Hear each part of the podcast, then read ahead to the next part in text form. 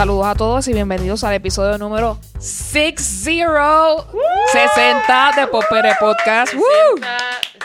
Yeah. I feel it in my bones and everywhere. Recuerden que este es el Feel it in my finger. también. Eh, recuerden que este es el podcast de don- donde siempre hablamos de lo que estamos escuchando, viendo, leyendo, experimentando todo. Eh, antes de comenzar, tenemos que dejarles saber siempre quiénes somos por PR, comenzando con nuestra querida Luxana. ¿Cómo estás?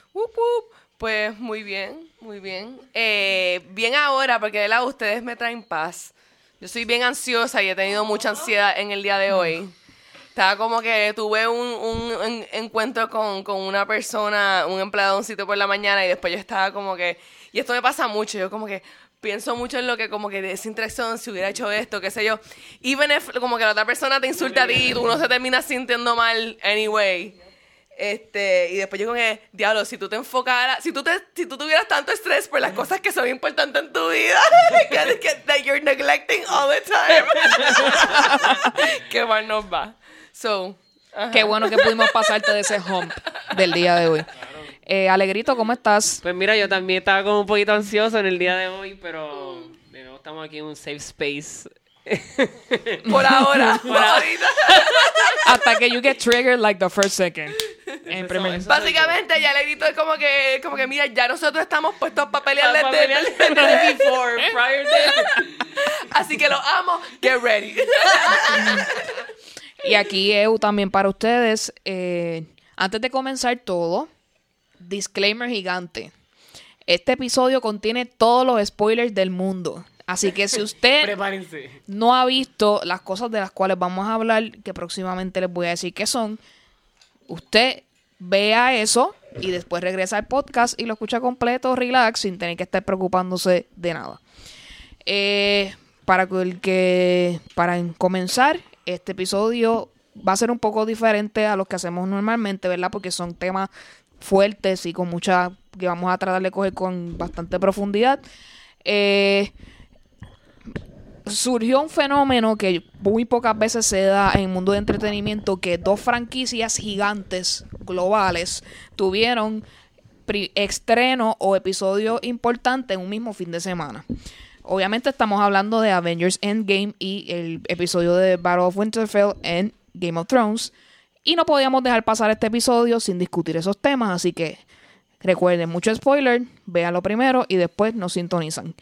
Obviamente este tema tan importante no lo podíamos hacer nosotros tres solos, teníamos que invitar a alguien para que, ¿verdad?, tener más opiniones y que haya una excelente discusión. Tropas. para En la esta guerra. ocasión nos acompaña Alexa Reyes de Podflix, La tribu, la tribu. regresando nuevamente. Y obviamente un episodio con estos dos temas no podíamos hacerlo sin el George Rivera Rubio, of course. Yes, tu odio me El fortalece. rudo, el rudo. Tu odio me fortalece. Sangre nueva. sí. Recuerden que vamos a hablar de Game of Thrones. Por lo menos tres personas escuchando este podcast tienen que morir. Oh my También. God. ya, Y la, y la, La semana cara- que viene la gente molesta como que, ah, Nadie murió, yo estoy bien con al principio dijeron que iban a matar, no mataron a nadie. Sí, Yo pensaba que por lo menos Onyx Full tenía que ir. No, no, pero Pobre yo Onyx. dije escuchando Sorry. el podcast. Yo dije escuchando el podcast. Yo dije escuchando el podcast. Eh, no, no, nosotros. Sabemos no. entonces Es- que es- no- ninguno de nosotros lo puede escuchar. Sí, escuchando Sí. el podcast y a lo mejor la semana que viene hay las noticias, muere, muere, y cuando estaba entrevistando a la, a la viuda, pues le estaba escuchando un podcast. y cayó muerto. Sí. Tengo que contarle esto. La cara de Alexa cuando yo hice ese comentario fue priceless. Qué pena que no estemos grabando para que ustedes pudieran ver esa reacción en vivo y a todo color. Sí. Se supone que es un ambiente cultura popular, ¿no? Bueno, quiero que sepan que ya su ambiente es safe, ya no está safe. ya es otra ¿Cómo está cosa. esa paz? Yo estoy lista. Eh, I don't know how to use this knife. Bueno, eh, vamos a comenzar rápidamente. Eh, yo quiero comenzar con Avengers Endgame. Eh, eh, se cierra un capítulo de todos estos casi 10 años o más, yo creo, de películas de Avengers que hemos visto o películas relacionadas hasta el día de hoy. Eh, les voy a dejar hablar a ustedes en este, esta etapa por lo siguiente. Objetivamente, según mi punto de vista, la película es excelente. Eh, no es la película para mí. Como le estaba comentando a Alegrito cuando, después de verla, para la, en general, objetivamente, para una película, para mí es un 9 en cuanto a cuán buena de película es. Para mí como fanática es un 7. No estoy de acuerdo con muchas cosas que sucedieron en la película, pero la película es excelente, así que te la recomiendo a todo el mundo. ¿Quién quiere comenzar? Alegrito, ¿quieres dar tu... Pues sí, yo puedo comenzar. Este, Este, Cuéntanos. Pues mira, Avengers Endgame es como que las últimas 30 páginas de un libro largo en el cual puedes sentirte como que en un ajoro y tu corazón empieza a latir bien rápido y las palpitaciones se incrementan y cuando llega a cierta página tú dices, "Ah, esto es lo que va a pasar, pero de momento saben que, guess what, Doctor Strange dijo que había otra oportunidad y empiezan a pasar otras cosas, así que Doctor Strange se había leído el libro y nos dio otro libro para nosotros experimentar.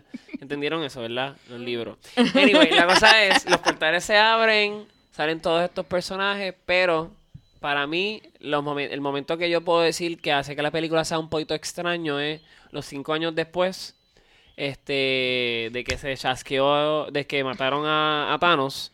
Este, esas escenas así como que esa, ese in between para mí fue largo. Sí, yo- también pienso que fue Entonces como... yo, yo como que Fue como, como si fuera un bache en el medio, como que, ¿por qué tenemos que esperar tanto tiempo? Obviamente es para que la hija de Tony Stark crezca.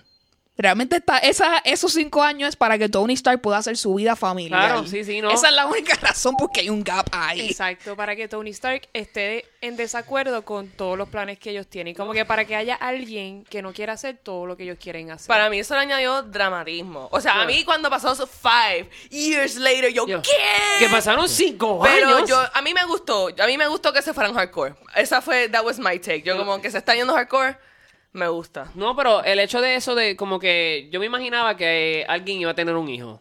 No sabía, eh, no, de verdad no me, no me, no me esperé a Iron Man. De verdad no sabía que era Iron Man. No, de verdad que no. Porque yo pensé que como el corazón de él empezó como que a crachear, yo dije, ah, pues él va a estar inválido, jodido en una esquina. Y, Y se va a tardar en y se va a y Pero después me puse a pensar, pensar que yo, yo siendo Pe- este Penny me trepaba ahí. Let's get it on. ¿Quién es Penny? Es Pepper. Pepper. Ella, yo Tú sabía que era entendiste, Pepper. tú entendiste. Yo entendí, yo, yo sabía que era Pepper, pero en mi mente quería decir Penny, no sé por qué. Mis spots. A mí me Nada. gustó lo de los cinco años porque una de mis preocupaciones antes de Endgame, eh, Infinity War, cuando no- todo el mundo la fue, yo, cuando yo vi Infinity War, los, esos primeros horas después de haber visto, yo sentía que yo estaba en un funeral.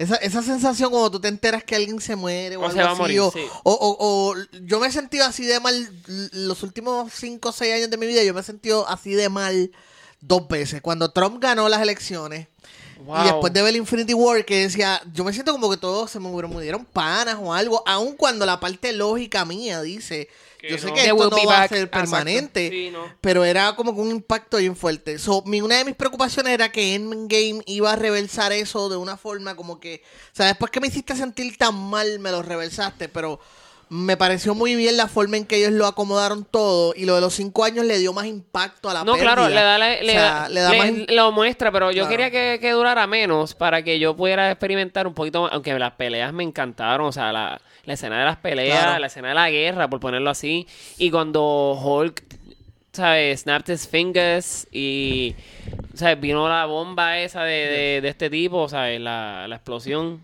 Yes. Yo estaba como que, ¡Ah! ¿y ahora qué va a pasar? Pero por eso son tres horas, hay que tener build-up, hay que tener desarrollo, hay que... Estar, ¿Verdad? Y también están ahí dan- desarrollando eh, lo, cómo están, ¿verdad? Cada personaje persona está siendo es- afectado porque. ¿verdad? Estamos como que pasando de este row de personajes al próximo, o estamos como que dándole a cada uno como que su, su misión o su como que tragedia Sí, dentro y- del y de contexto hecho- del fracaso. Tú, a mí me encantó cómo empezó la película. Me encantó que era Clint con su familia. Yo saben, a good old Southern Day. Y todo el mundo en el picnic feliz comiendo Oh hot dog. God. Y, y el, el, mi amor, amor, ¿dónde estás? Y la, la incertidumbre de él a cualquiera lo vuelve loco. ¿sabes? Eso sí que yo lo pensé. Yo dije, wow. Innecesario. Eso fue, para mí, eso fue. El, el, esa, es la- esa fue la escena sorpresa del final que casi siempre tenemos. Pues eso fue bien bonito que fuera un preámbulo. Porque sabías que ibas a sufrir. Why does Hawkeye tiene que tener una función tan vital en esta película? ¿Alguien Yo- me lo puede explicar? Yo pensé lo, lo mismo de que a mí no me importa Hawkeye, pero whatever, quedó cool.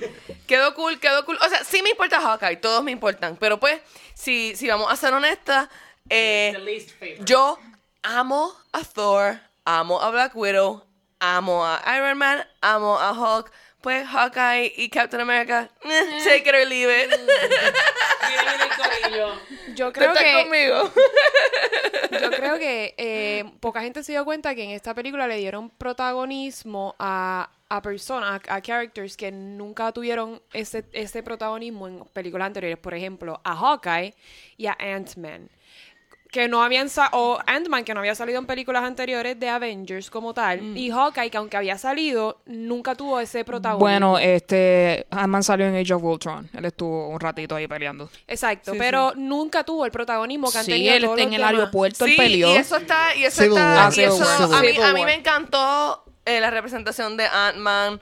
También me gustó la representación de Nebula, que esa fue otra que como que estuvo con bastante la Nebula de ella me gustó. Exacto. Eh, I, I can agree to that one. Pero ella, en particu- ella en particular, como Sí. que Karen Gillian es excelente actriz. So, eh, ver que esta persona que era más robótica, quizás en las otras películas, has real feelings, Tenía pues feelings. eso. Sí, no, y Estuvo todo- chévere. y que todo tiene que ver como que a mí me a- o sea, a mí yo le doy a la película un 8 por esos 15 minutos que yo estaba como que por favor que pasen más rápido. Pero a mí todo lo demás me encantó. Yo siento que las actuaciones estuvieron genial, fantásticas. Yo siento que se nos dieron lo- el cierre que, que se meritaba. Y yo creo que haber traído por glimpse así, o sea, lo del portal cuando se fue abriendo, que se fue saliendo como que estos pequeños corillitos. Eso para mí fue bien bonito porque eso fue como cuando tú vas a la graduación de, de escuela superior. Y entonces tú eras pana de todo ese corillo, pero en realidad en cada corillo tú tenías tu BFF. Entonces sale del corillo y sale Spider-Man y todo el mundo como que, ah, ese es un- el nene del corillo, como que todo el mundo lo ama, vamos a protegerte. Y el baile habla Iron Man y él dice como que, ese momento cuando, pues nada, estábamos en, en la otra guerra y, y yo me y yo me desmayé, desmayé y yo me empecé a morir y yo, ya yo estaba así con el taco bien cabrón.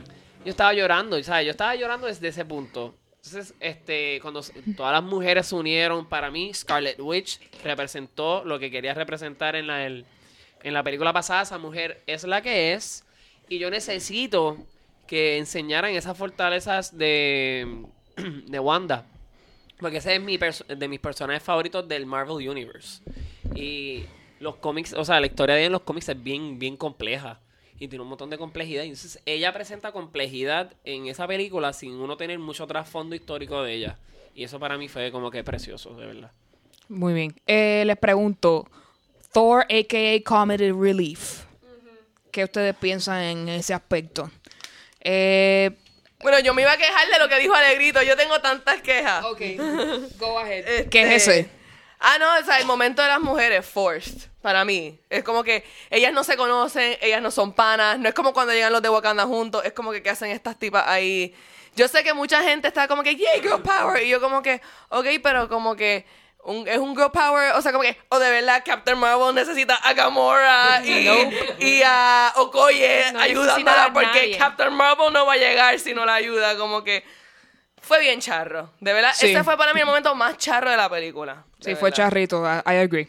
Mucha gente dice que está, Pero, esa parte fue y también, forced. y como que el decir que esa parte fue charra tampoco es decir como que, ah, esto fue un feo para las mujeres. O sea, Gamora fue fantástica, Nebula fue fantástica, ¿no? es? pero ese momento en específico, pues, para mí, I just want to get that off my chest.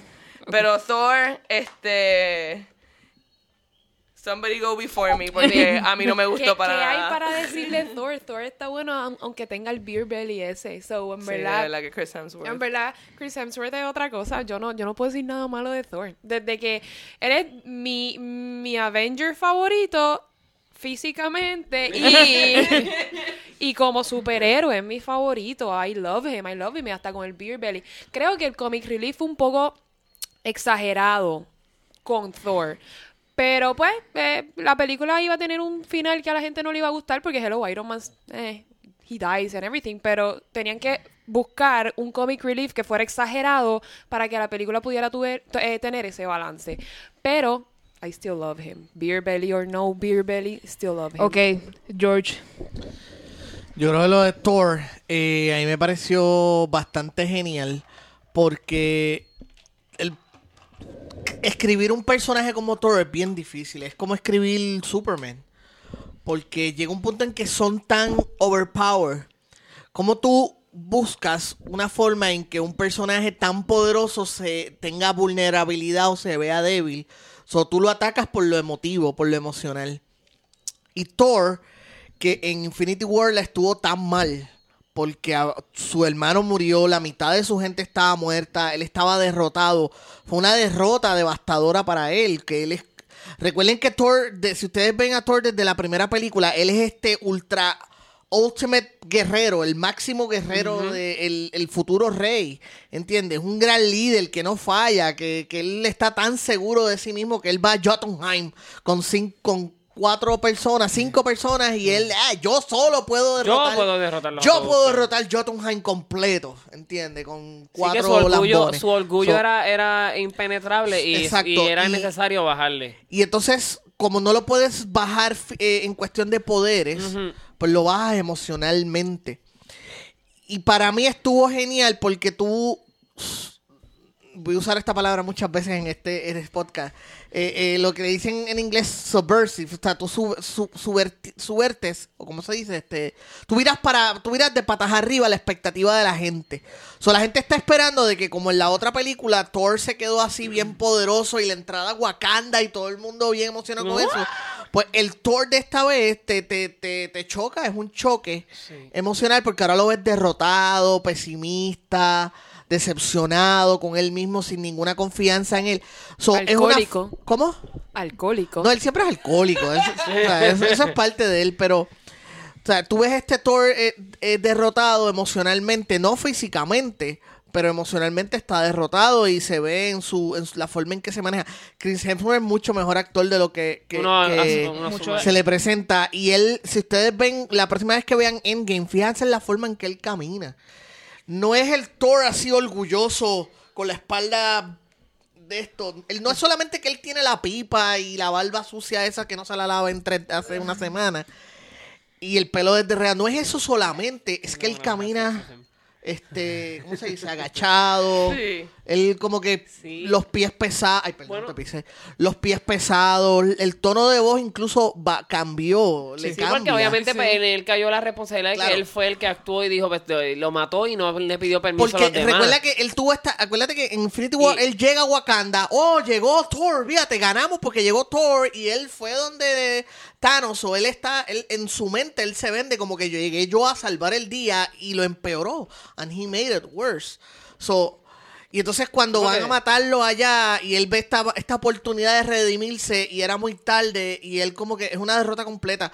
So, vean, la próxima vez que vean Endgame, no solamente vean la pipa y la barba, vean la forma en que él camina, el tono de voz cambia, eh, todo, o sea, es un cambio bien drástico. Y para mí fue bien emocionante la escena cuando él habla con la no, mamá. eso yo te iba a decir. Esa para mí, esa es mi escena favorita en toda la película. A mí me dio duro, porque cuando yo vi que él tuvo esa... mm, O sea, en la vida real no existe esa segunda existe esa oportunidad, para nadie. nadie. So, él tuvo esa segunda oportunidad de hablar con, con René Russo, que es excelente actriz.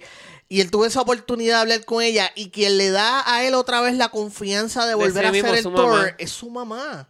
Y eso todo hombre o ser que- humano lo fíjate Que, necesita. fíjate que él pide en, en Mjorn después de hablar con Freya. Él no llega inmediatamente a, a Asgard y pide a Mjorn. Él habla con Freya. Ella le da su pep talk, Le le, le recuerda habla, se da su abrazo y entonces pide el martillo. O sea, que, que para mí eso fue una conversión. Y luego en la escena, cuando él invoca lo- lo- el- la electricidad y consigue los dos. O sea, para mí fue, yo creo que es el, el personaje que tiene el mejor arco. Pero, Ahorita están hablando de Hawkeye, esto es Sí. rápido. No, no, es que sí. Hawkeye es la representación humana en Avengers. Hawkeye a mí siempre me ha fascinado porque él es, de todos los Avengers, él es el más humano de todos en el sentido de que no solamente porque no tiene poderes, eh, sino porque es el único que tiene una familia, una familia real, ¿entiendes? Y él representa esa parte que los Avengers a veces se nos olvida de que porque está Iron Man, ah, claro, pero Iron Man es súper inteligente y ahora la armadura es casi mágica. Lo explican con lo de nanotecnología y o sea, es, es casi mágica. Ellos utilizan Sí. nanotecnología en sustitución de magia, pero ya esas armaduras están a, a ese nivel de fantasía. So, él ya tiene ese, ese por ciento de fantasía. Es Tony Stark. eh, eh, él es súper cool, súper inteligente. Él siempre encuentra la forma. So, todos los personajes tienen algo fantástico alrededor de ellos. Incluso Black Widow, que pelea y brinca y da 20 mil cosas y tiene esa aura de misterio. Pero él es el humano de todos ellos. ¿Entiendes? So, es- tienes esa representación de cómo todo lo que sucede en Infinity War y cómo todos los stakes de Endgame son reales. Porque es su familia la que él quiere recuperar. O sea, no es, no es una posición, no es, no es, es su hija y su, su madre. So, para mí me gustó mucho lo No, que y, con el, comentando lo que tú dices, que de que él es la persona sin poder y también Black Widow, que son las personas que están ah, por optar la, el, el Soul Gem, eso representa que el, ¿sabes? la vulnerabilidad es lo que te lleva a tener en realidad el acto del, de, de la gema de- del alma. Porque son personas que siempre han presentado ser más fuertes que los demás por el hecho de caer bien en el corillo. Y como que pues, estos lo hacen, pero yo lo tengo que hacer también. ¿Sabes? Como que Black Widow no tiene familia, no tiene un trasfondo histórico que la haga sentirse como que poderosa. Es ella, ella misma ha creado su, su poder y las personas que la ayudaron a entrenarse. Y por, y por esa razón tiene que ser el, mártir no. de esta película. Era el mártir porque es la mujer que todo el mundo ama de la película. O sea, era... La sí, se- única mujer que había en los Avengers. Era, era un sentido como que yo lo voy a poner de esta manera y va a sonar hasta raro. Es casi hasta religioso. Pero como que ella era el, el lado, no por ser mujer, pero el, el- la madre del grupo. Entonces ese es el corazón. Ella era el heart of the group. Así que el, eso usualmente se lo hacen, esa posición se la ponen siempre a las mujeres. Eso ya es algo, la narrativa, no es por el hecho de que es por mujer. Pero ella al ser el corazón del grupo, el perderla a ella, ganaba, obviamente. Pero el- Captain America es el corazón del grupo, ella es el sneaky assassin. No, pero yo me refiero al, al... Porque Capitán... Creo que eh, a lo que más se refiere es que ella es como que el- quien lo une. No sé si te da- si tú te das cuenta, cada vez que ellos tienen algún problema, Es a ella. dónde, a dónde ellos van. Ellos van a donde, a donde Black Widow, Captain America, Thor, todo. Ella es la psicóloga, la madre, ella es la que los mantiene, ella es el pilar de, de, lo- de los Avengers en cuestión emocional y psicológico. Creo que a eso es lo que se refiere Sí, a eso- Emma. a Eso literalmente me refería. Y al derrumbar eso, que es el pilar de la conexión, ellos tenían que optar por una estrategia diferente. Y entonces, obviamente, ella nota y ve a, Cl- a Clint y dice, este cabrón tiene una hija, tiene una esposa, tiene hijos, ¿a quién es regresar? ¿A quién yo voy a volver? A ellos de nuevo.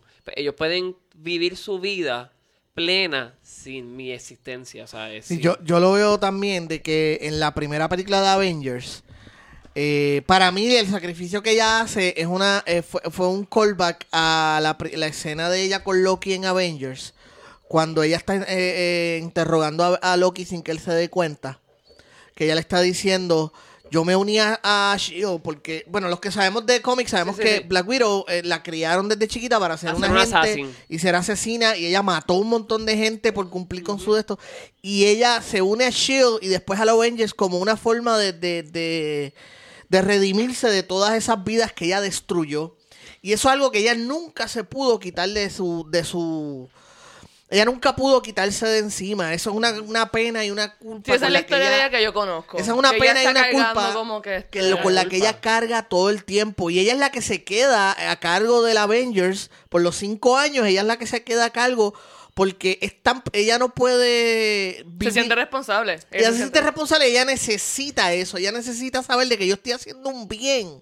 Yo necesito sentirme de que yo estoy haciendo algo, algo de que yo estoy redimiéndome, estoy pagando mis culpas. Y como que, como ella misma dice, mi, mi, mi agenda está repleta de sangre. ¿Entiendes? Y ella necesita eh, sacarse eso. So, para mí fue un callback en el momento en que ella dice, este es el momento en que yo finalmente voy a ser libre. So, más que un sacrificio, fue un acto de liberación, De liberación. para ella. No, yo voy a dar mi... O sea, la única forma en que finalmente yo voy a ser libre de esta culpa y de esta de todo el mal que yo he hecho, todo el mal que yo hice, eh, o sea, en los cómics ella mata como- niños, ella mata, ella mata a todo el que la mandan a matar sin ningún problema, sin preguntas. O ella culpa, ella, ella hace un momento en que ella dice, yo, esta es mi liberación. Sí, pero ella no tan solo es la única mujer de los Avengers, porque dentro del core group de los Avengers... Bueno, los seis, los seis originales. Los originales sí, pero está también Scarlet Witch. Sí, pero Scarlet Witch es como que de las nuevas Scarlet Witch. Este, eh, o sea, estos, los seis es lo sé. que ellos están como que kind of eh, terminando. Pues mira, yo lo que quiero decir sobre lo de Black Widow, y también todavía no me he quejado de Thor, este, eh, tú, yo entiendo dentro de, dentro de la historia, entiendo la justificación, pero dentro de que esta película tenía un montón de fanservice, un par de lazy writings que estamos dejando pasar como que, ah, la rata fue la que impulsó todo esto, cool, está cool y lo, y lo aceptamos. Par de cositas que como que, eh, but I love the movie anyway. Y entonces, mano, Black Widow es el personaje que han dejado pasar, que no le han hecho la película. Todo lo que tú dijiste, yo sé eso porque yo sé eso, esa información del personaje. Eso se ha desarrollado en algún momento para que nosotros sepamos eso y tengamos ese entendimiento de ese personaje. No. No. Literalmente, para mí, fue como que ellos llegaron a Vormir, empezaron a caminar, se miraron, you know what's gonna happen, y yo, obviamente Black Widow se va a tirar por el risco porque ella es más sneaky que él, y segundo, esta película abrió con la joya familia. So, no tengo que ver el resto de esta escena para saber lo que va a pasar.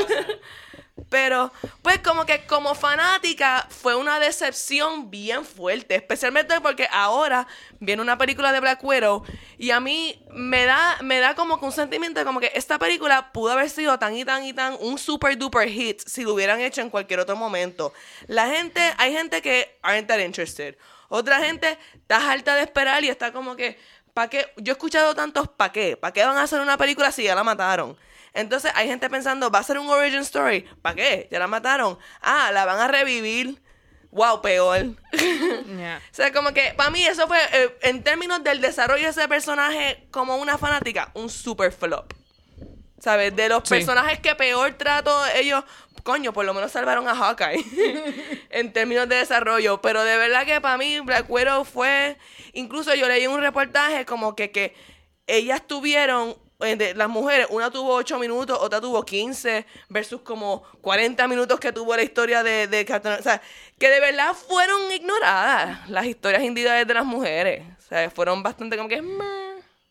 I agree 100%. Este, no estoy de acuerdo con ese sacrificio, pero entiendo la necesidad de la historia y ella tenía que ser I get that, pero estoy completamente de Yo- acuerdo. Yo, no, yo no me imagino otra persona sacrificándose.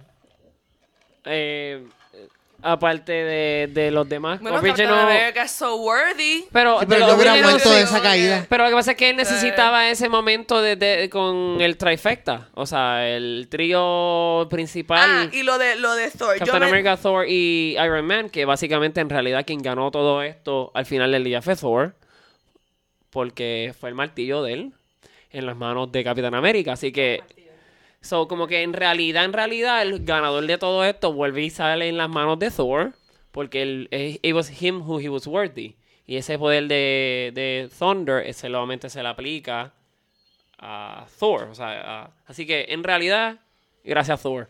Bueno, sí. Este, yo, en términos de Thor, yo pienso que, que todo lo que hicieron de Thor fue porque yo me enteré que la gente que escribió esta película son los que dirigieron todas las películas de Capitán América. Y yo, ah, ahora entiendo por qué esto se sintió como Captain America Endgame, porque era Captain America Endgame. So, si tú vas a hacer Captain America Endgame, tú no puedes tener ahí Thor. So, Captain America had to steal Thor's thunder, both figuratively and literally.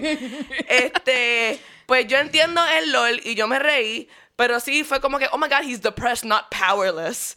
Como que se le fue la mano. Como que, ay, no podía hacer una oración coherente. Como que sobre lo que era el Ether Stone. Como que no Sí. sé. No, y, y también en, la, en entiendo, la película primera de Avengers of Ultron, ¿era esa la primera? Age of Ultron. Age of no, la primera es Avengers, después Avengers Age of Ultron. Exacto, en la primera de Avengers, Capitán América hace así con el martillo. No, eso no es, eso no pasó en la, eso, eso pasó en Age of Ultron. En Age of Ultron, él hace así con el martillo. ¿Verdad? Y a- abre los ojos como que andaba al carajo. En mi mente, Capitán América pudo haber hecho así porque él siempre fue worthy. Él siempre fue worthy para hacerlo porque él había cometido muchos sacrificios. Él tuvo muchas cosas que le pasaron a él que fueron completamente injustas, entre paréntesis. O sea, yo no, yo no soy Team Cap, pero lo que te quiero decir es que a él le pasaron unas cosas que lo Yo no llevaron estoy a- dudando de que- de que- de pero que entonces él no alzó el martillo porque él es humano. Y él hubiese dicho, diablo, puñeta, le quité el Thunder literalmente desde el principio a Thor. Y Thor sabía eso. Cuando Thor dijo, I know it, yo tuve una erección. Of course Tú sabes que yo yo entiendo que no él no era él no era Worthy. Worthy todavía.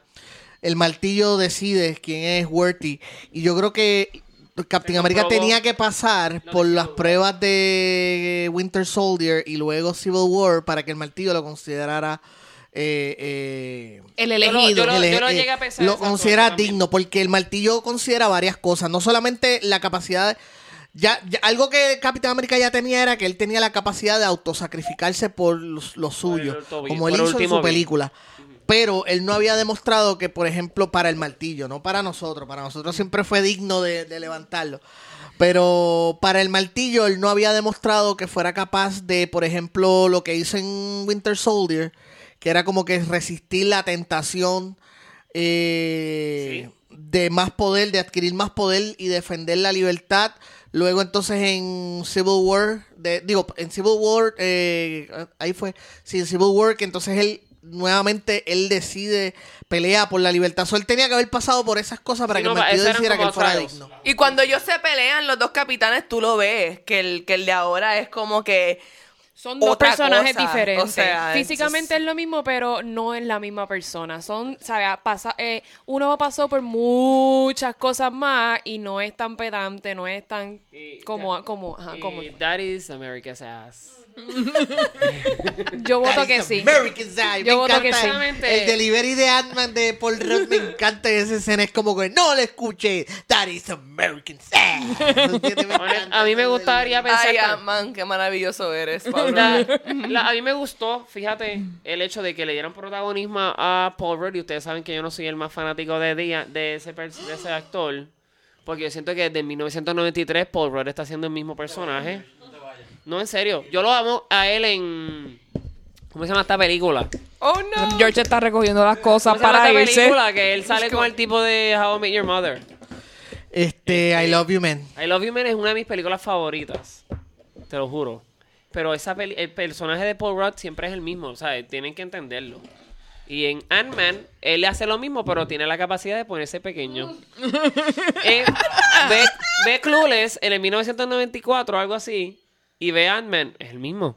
Eh, I have to agree. En, al- en al- en algunas cosas, y a mí me encanta él No, yo como- sé, pero como persona actor, pero sí, al- él tiene unos papeles que son clichés. de- Exacto, entonces, ¿qué sí. pasa? El personaje de él quedó perfecto, el manejo de palabras, el saber muchas cosas, las escenas donde él, él estaban eran completamente refreshing para mí. Yo me sentía hasta como que, wow, ¿será que de momento me estoy enamorando de nuevo de Paul Rudd? Que ha hecho él en A mí mí? me encanta él. Pero yo tengo Aunque que haga lo decir mismo que siempre. en esa escena donde yo dije después del Five Year Later, a mí me gustó cuando ellos optaron por la misión de irse a, a, a re- o sea, a recoger los, los Stones. Mi escena favorita fue cuando The One, o sea, la Supreme, este... Sí, eso iba ahora, ahora me encanta Tilda Swinton. eh, o sea, su presencia ahí. Yo creo que eso fue uno de los ¿Verdad que me dio a mí. no. Porque ese personaje en particular, cuando yo vi Doctor Strange, me encantó. No. So, verla de nuevo fue como que. Cuando ella fliqueó a, a,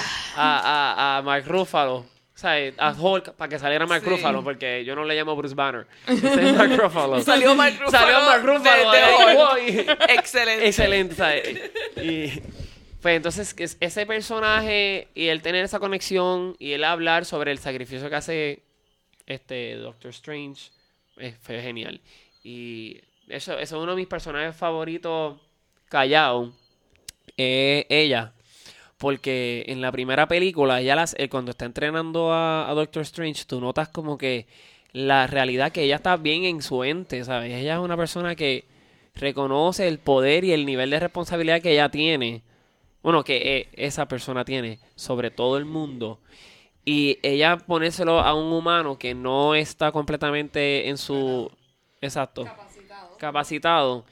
eh, ella vuelve y lo duda cuando Hulk le dice, mira, en verdad, él él entregó la piedra, ¿sabes? Como que él fue el que la dio. Y ella como que, oh, oh, espérate un momento.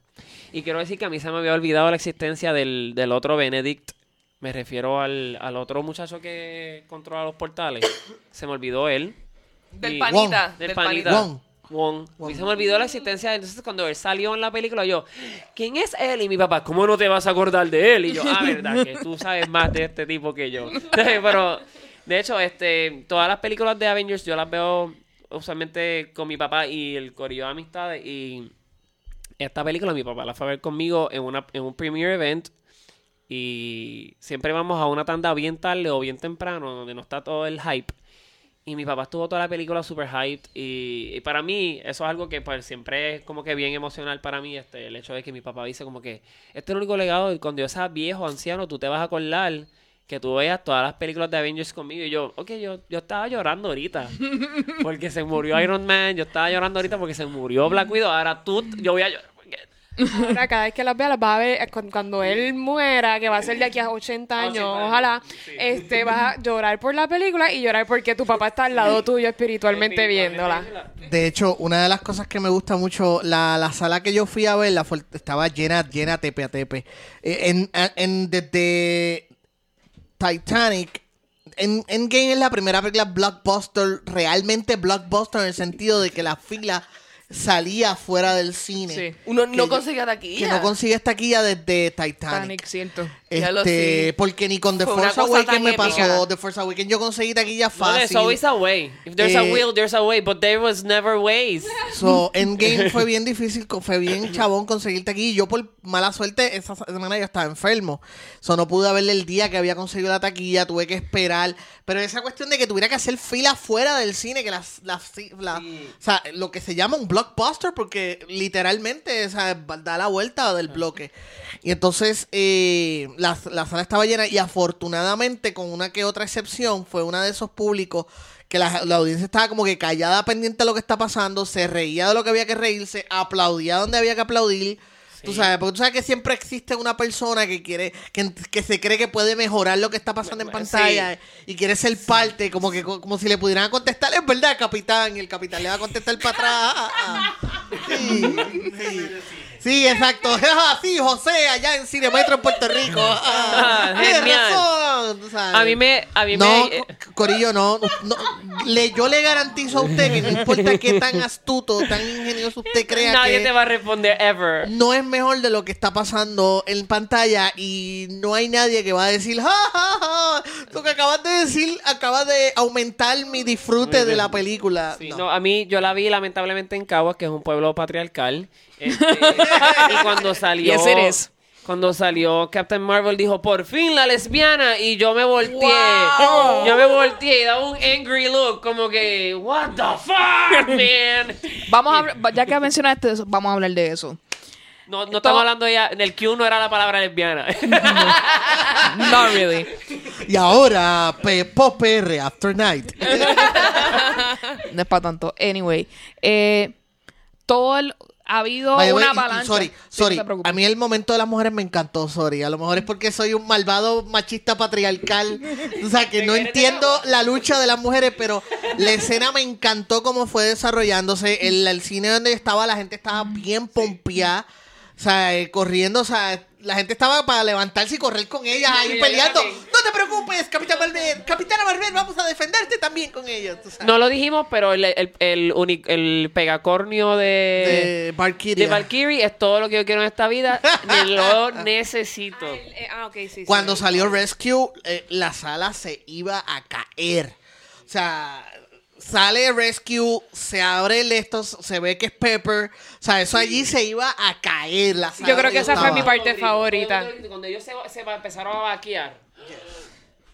Wow. O sea, eso, Exacto. nada, mala Sí, la- mía, por ser un sucio patriarcal apoyando pero- momentos falsos de mujeres, momentos fal- de empoderamiento falso de mujeres, pero a mí me gustó y, no y lo es un momento, no es un momento falso, no es un momento Pero que se falso. que se A mí que- no me gustó, a mí me pareció forzado, pero yo no creo que sea justo que porque a mí me pareció forzado dentro de mí, Exacto. dentro de mí, dentro de mi ojo, que porque yo sé que hay muchas amigas mías que se sintieron que, que, que han escrito en Facebook como que I love that shit, fue como que you go girl y Yo, yo entiendo el no punto pienso que tuviste. no pienso que, Claro. que mi como que grumpy ass invalid, como No, no. que Exacto. la validez de estas personas que Exacto. y yo entiendo el De punto que acuerdo. tú trajiste y comprendo perfectamente lo que tú dijiste. Incluso yo leí el artículo que tú, public- tú compartiste de que Avengers no, ese momento Avengers no se lo gana. Y estoy de acuerdo. Pero el fan que vive dentro de mí se lo gozó tanto. eso es fue un momento Yeah, tan cool. I agree. Eh, mucha gente eh, y muchas mujeres en particular estaban esperando que Captain Marvel fuera el salvador del mundo y ella fuera la que, sin ayuda de nadie, which is stupid, sin ayuda de nadie, ella metiera la mano y todo se resolviera y tan tan feliz todo el mundo. What do you guys think acerca de esto? Ella hizo algo, ella aportó.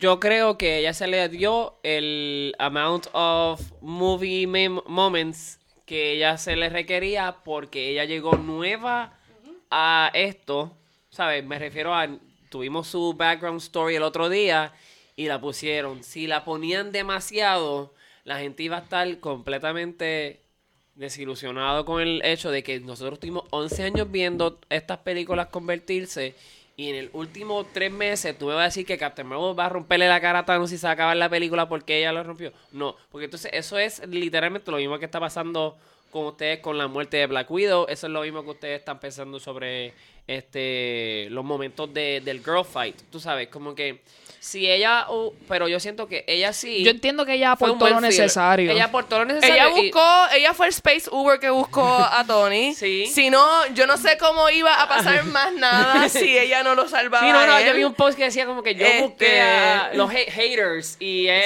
Sí. haters es una Lisa Simpson y el, y el fan que está hablando es un Milhouse. Y está diciendo como que todas las cosas que ella hizo y el hater como que, pero, porque ella es como que, porque ella está aquí o qué sé yo qué carajo. A mí me gustó su Yo vi la peli y yo vi esa película dos veces y la gente yo pienso que, que, que vean la película de nuevo porque no te estás acordando de la película bien. Si tú piensas que Captain Marvel y Scarlet Witch no fueron completamente instrumentales en lo que en lo que causó la derrota de, de, de Thanos De final No, no, por yo lo Iron Man, creo. estás como que no bueno, sé qué yo película no sé viste. qué- quién diga eso de Scarlet Witch porque cuando ella sale con los poderes frente a Thanos, en la sala mía se iba a caer. Porque ella, ella lleva seis, o- seis años en la, en la, en la franquicia. Y, la, y aparte de que el personaje de Scarlet Witch es un personaje. Y no es bien uno de los más los poderosos en, Sí, en sí. la, en Ella el es- universo. ella es- de hecho, cuando. Pero el hecho de que Scarlett. eh, a mí, a mí, Captain Marvel, pues, volviendo a donde ella, ella hizo lo que, que tenía que hacer. Y lo hizo bien. Scarlet Witch, si no le daban ese tipo de, de conversación con Thanos y ese manejo sí. de interacción, yo hubiese salido del cine eh, mega triste, o sea, con el corazón roto. Sí, Pero porque ella, es que ella eh, tenía que hacer algo por Vision, o sea, ella está... le dijo, ¿quién carajo es él? Yo, yo grité, huele bicho, ¿quién tú eres? Como si yo estuviera en el cine, como yo era, yo, yo, pero ¿qué le pasa a Thanos? Él quiere romper, yo le voy a romper la cara a Thanos. Por eso ella, además, ¿verdad? No es por atar un arc con un hombre hacia ella, pero ella tenía que dar la cara y decirle, cabrón, tú me mataste al amor de mi vida. O sea, Sí. eso era eso era importante que ese, Sí, ese sí. throwdown estuviese en algún momento, aunque fuera Sí, corto, estamos- pero... Como ven, estamos en Popr estamos bien emocionados con esta situación porque hemos utilizado el lenguaje no, no usual de nosotros. hemos hay dicho cabrón como más de 30 Ya veces. estamos demasiado de pompeo. Pero Con eh, Captain Marvel, yo tengo lo siguiente. Cuando yo fui a ver Captain Marvel, yo decía, a mí esta película está ok, es una película ok. Eh, no quedé encantado con la película porque Brie Larson, a pesar de que es una de las mejores actrices de su edad, no le dio personalidad al- a, Captain Marvel. Siento que, que la, la personificación fue un huevo sin sal. Pero le di, le di, porque le di- porque ella, espérate, ella déjame- está descubriéndose a sí Claro, pero, misma. eh, pero eh, déjame terminar. Pero yo lo adjudiqué a que iba a ser, era problema de los directores.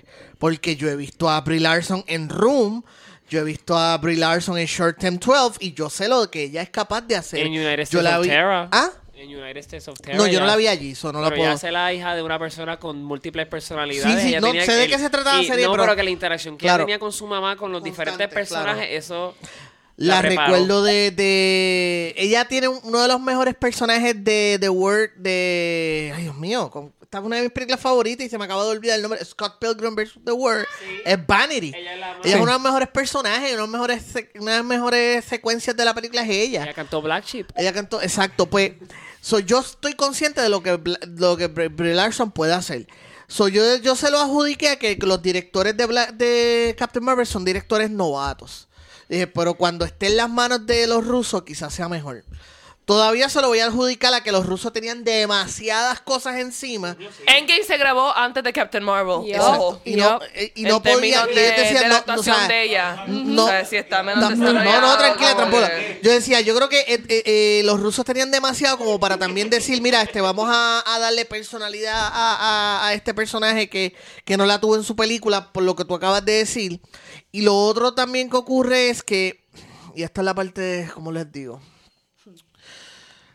ok. Y solamente estamos hablando de Endgame. Sí, solamente Hemos estamos hablando de Endgame porque... claro, pero lo que quiero Game decir es que Thrones. eh, aún en Endgame el personaje como que no, no siento que tenga una personalidad propia.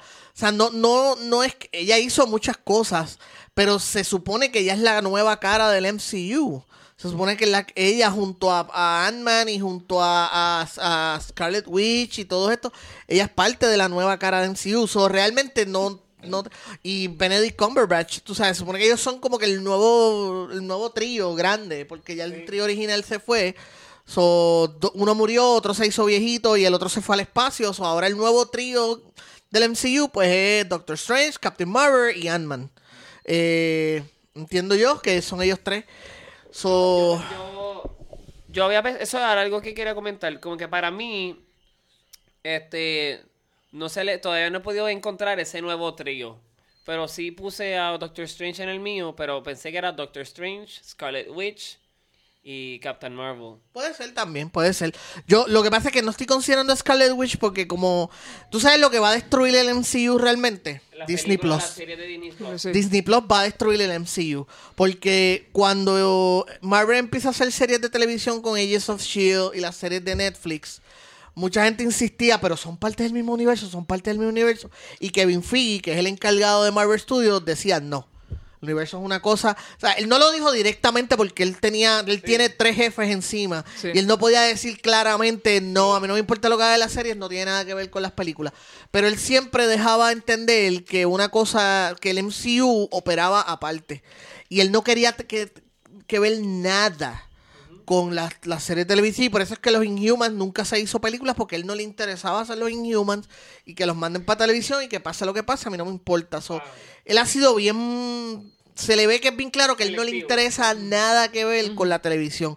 Ahora, el jefe grande, el dueño del, del- del- del- de la barra, el que firma el cheque, le dijo: Yo necesito que este servicio, bajo el cual estoy invirtiendo tanto dinero y me estoy arriesgando tanto, Se ate, se ate a... va, se ate el MCU y va a tener estos personajes y yo quiero que tú me los ates. So, yo sospecho que eso es lo que va a destruir el MCU. Y yo siento que, este, por lo menos nosotros que somos aquí creedores y, y fanáticos de Loki, yo siento que Loki está vivo. Yo Sí, también sí, él está siento que- vivo. yo también O sea, la película siento. explica cómo. Esa, esa era, cómo. esa era mi próxima Pero, pregunta. la que película iba, explica- Ay, la película te lo perdón, dice. me- perdóname madrugarlo, pero es que yo lo estuve pensando todo el camino para acá. por, por Que eso, eso. o sea, yo estaba segura. Yo cuando él toca el Tesseract y se va, yo decía, He's él alive. cambió la historia, so he must be alive. Sí, él está vivo. Él- él- él- él- esa es la forma en que ellos explican que él está. Que él se queda vivo y ahí- ahí que él tenemos se queda vivo serie. porque él es una versión de Loki. Recuerda que la cuestión de la, de la película, y esto siempre va a pasar con las historias de time travel, y, y al final del día te lo van a achacar a que, mira, I don't know, it works. Fu- Funciona, magia, ya, magia. It's just time. Sí, sí. ¿Cómo funciona? Magia, es como la, la armadura nueva de Iron Man. Just work, olvídate. ¿Tú quieres que yo te explique nanotecnología? ¿Tú viniste aquí para que yo te, a, a ver Eh, no peleas o para una clase? ¿Verdad que no? Tú, viniste- tú no viniste aquí para una clase de quantum physics. Loki está vivo, confórmate. So, yo creo que lo que ellos van a. La, la cuestión es que ellos iban a, robar las gemas y luego de usarlas, les iban a poner en el mismo sitio que la, la, la- La las encontraron, encontraron. En el caso de Loki no fue así. So, hay un Loki, hay una versión de Loki que logró escaparse.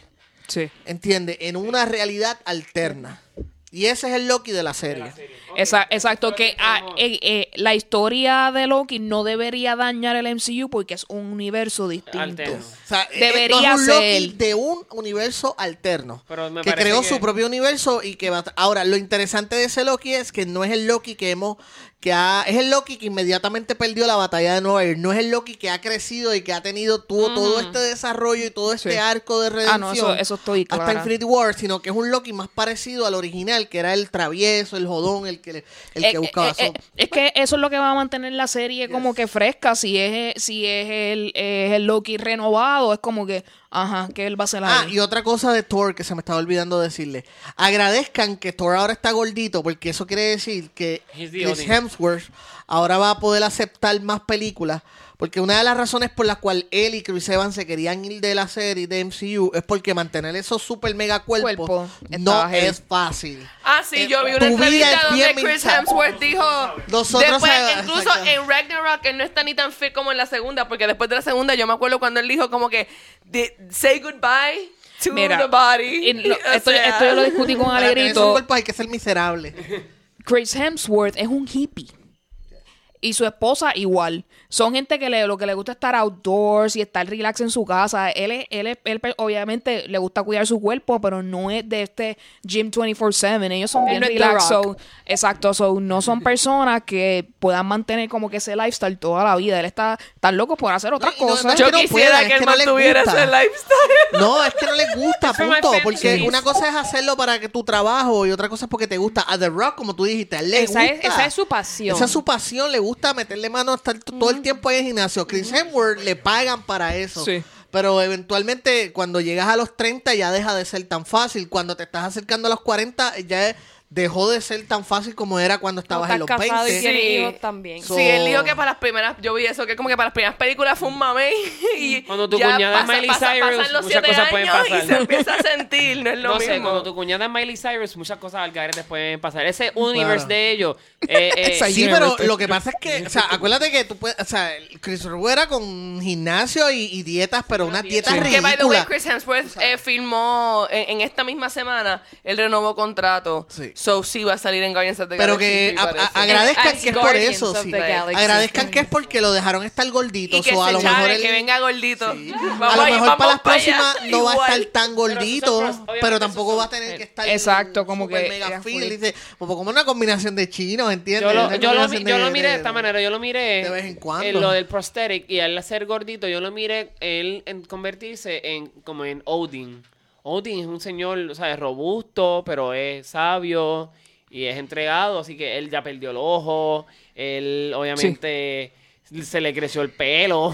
Sí, está- de está- está- está gordito, transicionando o sea, de- estaba en la transición de convertirse De semidios a Dios. De semidios a Sí, Dios. también, también el hecho de que él es un dios y él existe bajo unos parámetros. Ahora está en un mundo de humanos. O sea, que él se está ahí peleando con Noob Master 69. O sea, que, que es como que ver a un dios convertirse en un humano. Sí, y para mí eso estuvo cool. Pero como A mí no, me pero entiendo. estuvo cool. Sí. Estuvo cool para entenderlo, pero se me rompió el corazón, sentí que era mucho chiste y todavía tengo el corazón roto por Yo voy a, yo voy a decirle, voy a, lo último que quiero decir es que al fin y al cabo, estas películas son para niños, para adolescentes, eh, no son No películas. o sea, como pensaba ahora no, claro, ¿Qué creo que también. hablando de esto? Claro, no, no, pero que te quiero decir que le estamos dando como que muchas vueltas a decisiones creativas que al fin y al cabo Es para entretenerte. Es para entretenerte. Mu- mucho Claro. se logró que se atara todo ese Sí. revolú. O sea, en realidad lo- que se logró fue algo. ahora, verdad que rebuscarlo y rebuscarlo y rebuscarlo a veces es una pérdida de tiempo porque son películas para entretenerte y divertirte. Y me gustó mucho Endgame. Yo escribí un estatus que le iba a leer aquí verbatim, pero más o menos. Y es que Endgame es una película que no se supone que exista. Bajo ninguna lógica, bajo ninguna eh, escuela. O sea, el, el- la me- el mejor ejemplo de que por qué Endgame no se supone que exista es que ningún otro estudio lo ha podido hacer. Nadie ha podido hacer algo que se parezca al MCU, no, porque no se supone que ese tipo de cosas exista. Y el MCU ha tenido sus, tra- su- su- sus Su- tropiezos y sus ajá. fallos y ha afectado a otras películas por tratar de empujar esta idea. Eso tampoco ha sido perfecto, pero Endgame yo lo vi como una forma de, de, de que este es, este es como que las gracias a los fans que han estado con nosotros por 11 años, que esperaron este momento. Las gracias a los escritores, a Stan Lee, a Jack Kirby. Las A los gracias a los artistas, a, a los actores que han estado con nosotros, que aceptaron tirarse de esto. Era como que esta es, la esta es tu recompensa. Este momento, esta, esta gran pelea donde todos estos personajes se reúnen para pelear y hay momentos heroicos y hay momentos emocionales y le decimos que adiós dicho a- momentos eróticos. Yo también. yo- yo- no, emocionales y hero- heroicos, heroicos. Y hay este momento emocional y despedimos a Tony y despedimos a Tony Stark que fue el que lo comenzó todo. Eso es como que una forma de recompensarte y agradecerte a la misma vez que hayas estado aquí desde el principio. El MCU empezó por accidente. El primer día que empezaron a grabar Iron Man no había libreto. Todo el mundo ¿Qué? llegó ese día. y Eso Jon es, eso es, llegó- eh, eso te iba a preguntar, que es John Favreau, right? Pero Jon es que, Favreau, es que imagínate, yo- y- y para es que mí, John es una persona que él cierra los ojos y ya se le ocurrió algo. Para mí, uno de los momentos más emocionales es un throwaway moment, que es cuando están en el funeral de Tony y la cámara cambia a John Favreau con la nena de Tony y ella pidiendo un cheeseburger y él le dice, a él le encanta los Y a mí eso me dio un Me rompió el sentimiento. corazón. Porque yo pienso en que John, todo lo que ustedes están viendo es gracias a que John Favreau empezó, llegó ese primer día sin libreto, sin nada y dijo, vamos a grabar esta película. ¿Entiendes?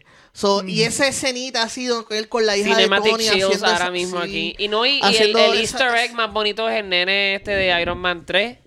Este, que Apareciendo está en el, al apareciendo final. ahí en el, en la- el entierro, Yes. en el funeral y todo el mundo como que algunas de las personas decían, el, ¿quién puta es el- él? No el- el heredero de Stark Industries. No, no, el heredero es la hija. ¿Tú le Bueno, la hija y él. Oye, Tita la hija pero y venga, él. ¿tú le quieres quitar a, a una mujer su, su lo que... no, lo que- pero si es la persona que está. Empecemos a Cada. tergiversar la conversación. Patriarcal. Bueno, ok, ya para movernos y culminar. El, pa- el, pa- el paso de batuta. Ah, al final. sorry. Último, lo, lo último que quería decir es que John- lo, lo que estaba diciendo John Favreau y es que la escena al final de Iron Man, la famosa escena de con Nick Fury, fue algo que añadieron después que la película estaba ya filmada y justo, creo que era como que dos o tres semanas antes de estrenar, añadieron esa escena al final y era más un easter egg que algo real. Y ellos no esperaban esta increíble respuesta de que, oh shit, vamos a ver los Avengers, porque nunca se había hecho No. y no se a supone mí me que ocurra. acordó, a mí me acordó Término pero cinemático. Yo soy un lector, ¿verdad? A mí me acordó cuando se muere Spider-Man, que después de la batalla con los Sinister Six, que se muere, que estaba on May hablando, a mí me acordó todo ese vibe así y yo estaba con la Así que, by the las way, lágrimas. Aumei estaba en el, en el funeral, Funeral que de- para los que son fanáticos de Marisa Tomei y la pudieron ver, ahí le dieron un cantito. Ese cantito, Ahí están, dos o tres. cantito dulce. El, el, pues quiero hablar rápidamente del final de Captain America. Eh, yo llevo esperando ese momento desde que empezó Avengers. Para mí, Captain America se debió que haber quedado en los 1950 con Peggy. Bien brutal. Ese, ese, esa es su time frame, es donde más cómodo está. Era su destino siempre. Obviamente estábamos hablando antes del podcast, lo que Captain America obtiene al final es lo que Tony Stark obtuvo en esos cinco años de espera. Él logró su familia, Tony Stark completó su arc en esos cinco años y obviamente era el, el hanging fruit de quien tenía que sacrificarse, that's obvious.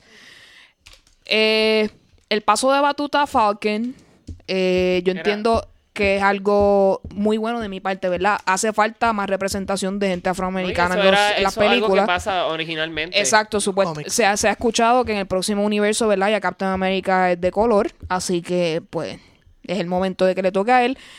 Porque Eh, había gente que quería a Bucky. Porque yo leí eso. Porque él Porque también fue Capitán también- América. Porque Bucky primero va Bucky. En, lo- Y en es los, en los cómics, por donde no va sí, a en los cómics Capitán nunca. América deja de, en los cómics hay dos momentos grandes que Capitán América deja de ser Capitán un América momentito. y- Lu- Luxana y yo tenemos una conexión con los odios de esta película que yo no lo había visto nunca antes. No, no, tranquila. En los cómics pasa lo mismo. En los cómics, este Capitán América, hay dos, dos instancias importantes, grandes, cuando Capitán América deja de ser Capitán América. Una fue en los 70, cuando estaba el revolú de Nixon. Los cómics, by the- porque, by the way, a todas esas personas que les molesta que los cómics o las películas de cómics hagan comentarios sociales o social Y políticos, sí. eh, no ¿En qué mundo de- tú vives? ¿Tú nunca has leído una página de cómic? ¿Tú no sabías que los X-Men eran basados en la lucha de los negros Tú no sabías que, Capita- que tú no sabías que Xavier y Magneto son basados en Martin Luther King y Malcolm X. Y Malcolm X. ¿Tú no sabías que Hulk es una crítica al armamento nuclear? Tú no sabías nada tú no sabes de cómics nada. No sabes nada, eres, eres indigno. Sí, Si no- está, si está viendo, piensas- Palabra está- perfecta. estás viendo la- las lucecitas y, eh, Tú vas y a ver las el- películas solamente para verle las tetas a, a Scarlet Witch y ver, oh, mira, ellos peleando, cogió el martillo, se dieron Triggered. un puño.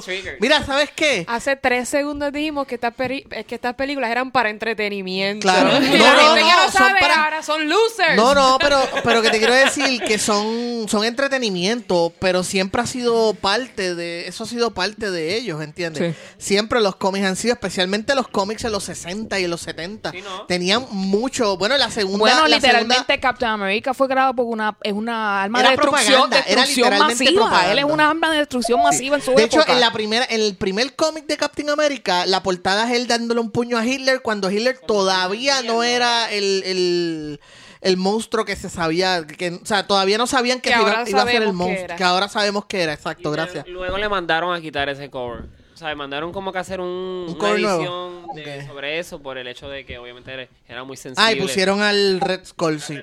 Este, pero esa es la, la versión original. Este, obviamente, ¿verdad? Como yo les dije, pues no me gustó eh, en, en cuanto a eso, pero que Tony Stark haya podido hablar con su papá en esa época. Yo creo que está en mi top 3 de las mejores escenas de esa película. Tony le tiene una reverencia tan brutal a su papá y conoce que él tiene el legado de él y lo carga con él en todas estas películas. Que él tenga la oportunidad de verlo y tener ese contacto físico que él siempre anheló fue algo como que bien poderoso. Y lo que hace que su muerte sea el triple de dolorosa porque obtienes todo lo que quieres. Tienes una familia con Pepper que estabas loco por tenerla. Tuviste la oportunidad de reencontrarte con tu papá y tener esa conexión. Pues ya su arc ha terminado, su historia ha terminado. Eso es algo que yo como persona no he comprendido 100% y me duele y me cuesta. Pero es parte de la película, so entiendo que fue terminado apropiadamente, aunque a mí no me gusta. No, y yo hasta creo- cuando él vio a Spider-Man, que se que lo adoraba. Sí, Acho, no, pero es que lo abrazó, ese, ese ese, ese- ese desarrollo de. Tony Stark estuvo bello, bello, bello. Sí. A mí me dio tanta cosita que la escena final haya sido Capitán bailando con, Con Peggy. con Peggy, porque la, la, la última veces que ellos hablaron era sobre la última, el último baile, sobre el baile que ellos iban a ir. Eso era como que llegué tal. A mí me hubiera encantado que la escena era, hubiera llegado, él, él hubiera llegado donde ella y ella hubiera dicho, llegaste, estás tarde, you're late. Porque eso fue lo último que ellos se hablaron. Sí. Para mí hubiera sido fantástico. Y cuando Chris, yo escribí un artículo que está en Movie Network, cuando Chris Evans más o menos choteó que era su última película como Capitán América. Este. Hay una foto que la hizo Boss Logic, que es ellos dos bailando. Que yo le puse el subtítulo de que él está un poco tarde, pero va a llegar. Y le llegó. Y llegó. Yo creo que con esto podemos cerrar esta conversación. Eh, les agradezco a todos ustedes por sus impresiones acerca de la película. Muy bien. Eh, rapidito, antes de pasar a Game of Thrones, vamos a dar noticias rápidamente. Eh, la muerte del ex gobernador este, Hernández Colón. Eh, el PPD tiene la oportunidad de salir de su madriguera original y con, reconvertirse en este partido. Obviamente su hijo no lo va a permitir, pero si son inteligentes podrían hacerlo, ¿verdad? No va a pasar, pero él era una de las personas que estaba holding back al partido y esto mucha gente lo sabe. Así que vamos a ver si ahora con esta muerte, ¿verdad? Que no se la deseamos a nadie, que en paz descanse, ¿verdad? Pero el Partido Popular tiene la oportunidad ahora de evolucionar. Así que vamos a ver qué pasa ahí. Obviamente, el primero de mayo fue cercano esta semana. Hubo las protestas, ¿verdad? Con la policía haciendo preemptive strikes y pre preparándose, eh, eh, cerrando calles la noche anterior, ¿verdad? No sé qué ocurrió, yo no vi un major news acerca de eh, lo que haya sucedido en la marcha. Si alguno de ustedes fue que quiera comentar. Yo no fui, porque yo fui el año pasado y no fui este año porque yo el año pasado bien relax sin hacer nada. Guardias me entraron a macanazo y me echaron gases lacrimógenos y cornered me. So, yo dije, yo no voy porque, ¿sabes? No confío en, en que voy a salir bien. Y entonces me enteré, las personas con que yo fui el año pasado fueron este año y pues estuve hablando con ellos, estaba vacío. Eh, la gente tiene miedo y la gente... eh, no es que la gente no esté ma- motivada a cambiar, ni que la gente está ignorante, ni nada. Porque yo pienso que todo el mundo aquí, la gente está tan cansada y sabe que el gobierno no le importa un carajo tampoco las protestas. Eso básicamente es una excusa para pa, pa entrarle a macanazo a estudiantes de la UPI. ¿Qué fue? que- Lo que- sabemos. Que, que, que tan, que- o sea, hay que decirlo, algunos son tan no inteligentes que están ahí al frente tirando piedras como que sé lo que me va a pasar, pero fuck, estoy molesto. Y, y pues entiendo, entiendo su lo molesto que están. Este, pero, pero nada, en realidad, eh, yo creo que en términos de, de marcha, yo creo que ya estamos con los brazos caídos para eso. Yo creo que ya. aquí como que se lo, lo sabe- sentí como sin... Al no haber escuchado tanta noticia, sentí que ya como que está mermando la intensidad. Pero aquí se, lo que pasa es que la gente sabe que eso es un juego que se va a perder porque no, no están los derechos, o sea, eh, el, El, que, el- que el gobierno está ahí para provocar, no está ahí para velar por la seguridad de nadie. lo de las carreteras fue porque el día antes la policía se reunió con los de la marcha a informarle que no pueden marchar hacia el frente de la Junta de Control Fiscal, que tienen que marchar en la Kennedy. Ok, como alguien puso en Twitter, es como que esto no son las fiestas de la calle. O Esto es una protesta. Esto es una protesta. Y tú sabes, eh, eh, eh, it's a shame porque no es ni siquiera como si nosotros pudiéramos hacer algo, porque no es como que la ciudadanía puede decir, ah, violación de derechos, porque también nos van a entrar a macanazo. O sea, no. Sí, no, es un- Que viva la democracia. A estas alturas sabemos que verdaderamente hay que elegir otros líderes. Hay que elegir otros líderes, porque si no hay que, ¿sabes? La old fashion, pues vamos a morir gente y... Sí, no, y, No y lo que se ha visto, lo que se a mí, ya eso a mí se me olvidó. Pues por un lado, pues triste, no hay gente en esa lucha, whatever, pero por otro lado, sabemos que eso no va a lograr nada en Puerto Rico. So, mira, a lo mejor ahora buscamos otras maneras de, de, de luchar que quizás sí sean efectivos. Siempre evolucionamos. Vamos a ver si encontramos alguna otra manera para que nos escuchen. Sí. Sí, let's figure it out. Eh, rapidito, ya está en Netflix la película sobre Ted Bundy protagonizada por Zac Efron. Este, Extremely Estoy Wicked. loca por verla. Eh, vamos a discutirla después cuando la hayamos visto todo. Así que le preguntaremos a George su, su five cents. Eh, eh, el actor original. ¿Sabes que es dirigida por el mismo director que hizo, que puso el documental, Los ¿verdad? documentales. El mismo director. Ah, el de los Confession Tapes. yep. Wow, ok, more interested. Vamos Muy allá. bien. Por favor, no se enamoren de, de Ted Ted Bundy. Bundy. Déjame, es el mejor trabajo que Zac Efron ha hecho y qué pena que no la dirigió un David Fincher de la vida, pero la última escena entre ellos dos es fantástica. Eso es historia, eso sí. es como que historia. Una historia que yo no conozco. Conozco la historia, quiero verlo. Me refiero como que la actuación y toda esta A mí me da cosa. risa la gente como que, ah, la gente no pidiendo spoilers, está en los cómics. Y es como que, mira, ni yo soy tan vieja. Hay gente que no... Espérate, wow, wow, espérate, dale un break, dale un break. Hay gente, hay gente que no lee Necesito cómics. que edites esa parte. Hay gente que no lee cómics. O sea, eso es permisible. Uno puede disfrutarse unas películas sin tener que leer el, el- el source material. Y yo pienso también que esto es una ofensa Yo, "Güey, ¿qué, porque qué, qué, qué, qué?" Zac Efron hizo una excelente actuación en High School Musical y que tú me digas que... que yo no he visto... No, High School Musical, High School from this. Musical. Uno, dos, tres. Tuvo tres películas. donde- Ok. El mundo de Star Wars está de luto. El actor original que hacía de Chewbacca, Peter Whaler, eh, falleció. Él- Mayhew. Eh, falleció creo que el día 30. Eh, su familia lo anunció el, durante el día de hoy. Así que el pésame, la el actor que está haciendo ahora mismo de Chewbacca, para el que no lo sepa, el actor original se había ya retirado y es otra persona que estaba haciendo para las nuevas películas. Hizo dos posts muy emocionales acerca de la muerte de él, como él sintió que era pues su mentor, ¿verdad? Porque tantos años que él hizo de este personaje y pasar el conocimiento hacia otra persona, lo pueden buscar en Instagram, muy, muy bonitos y muy emotivos, así que que descansen en paz, ¿verdad? Eh, la eh, Dios mío, te me olvidó la palabra. Eh, el estreno de Detective Pikachu causó sensación porque nos enteramos que Blake Lively está embarazada nuevamente.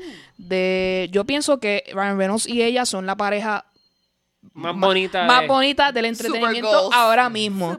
Gold Digger. Y son personas que eh, no han tenido como que estos bochinches bien heavy. Se nota que es una relación excelente, ¿verdad? Porque son dos personas como que están bien compenetradas y son personalidades como que Ella está cliquean bien penetrada bastante. con él. Oh, yes, Eso lo sabemos. Así que.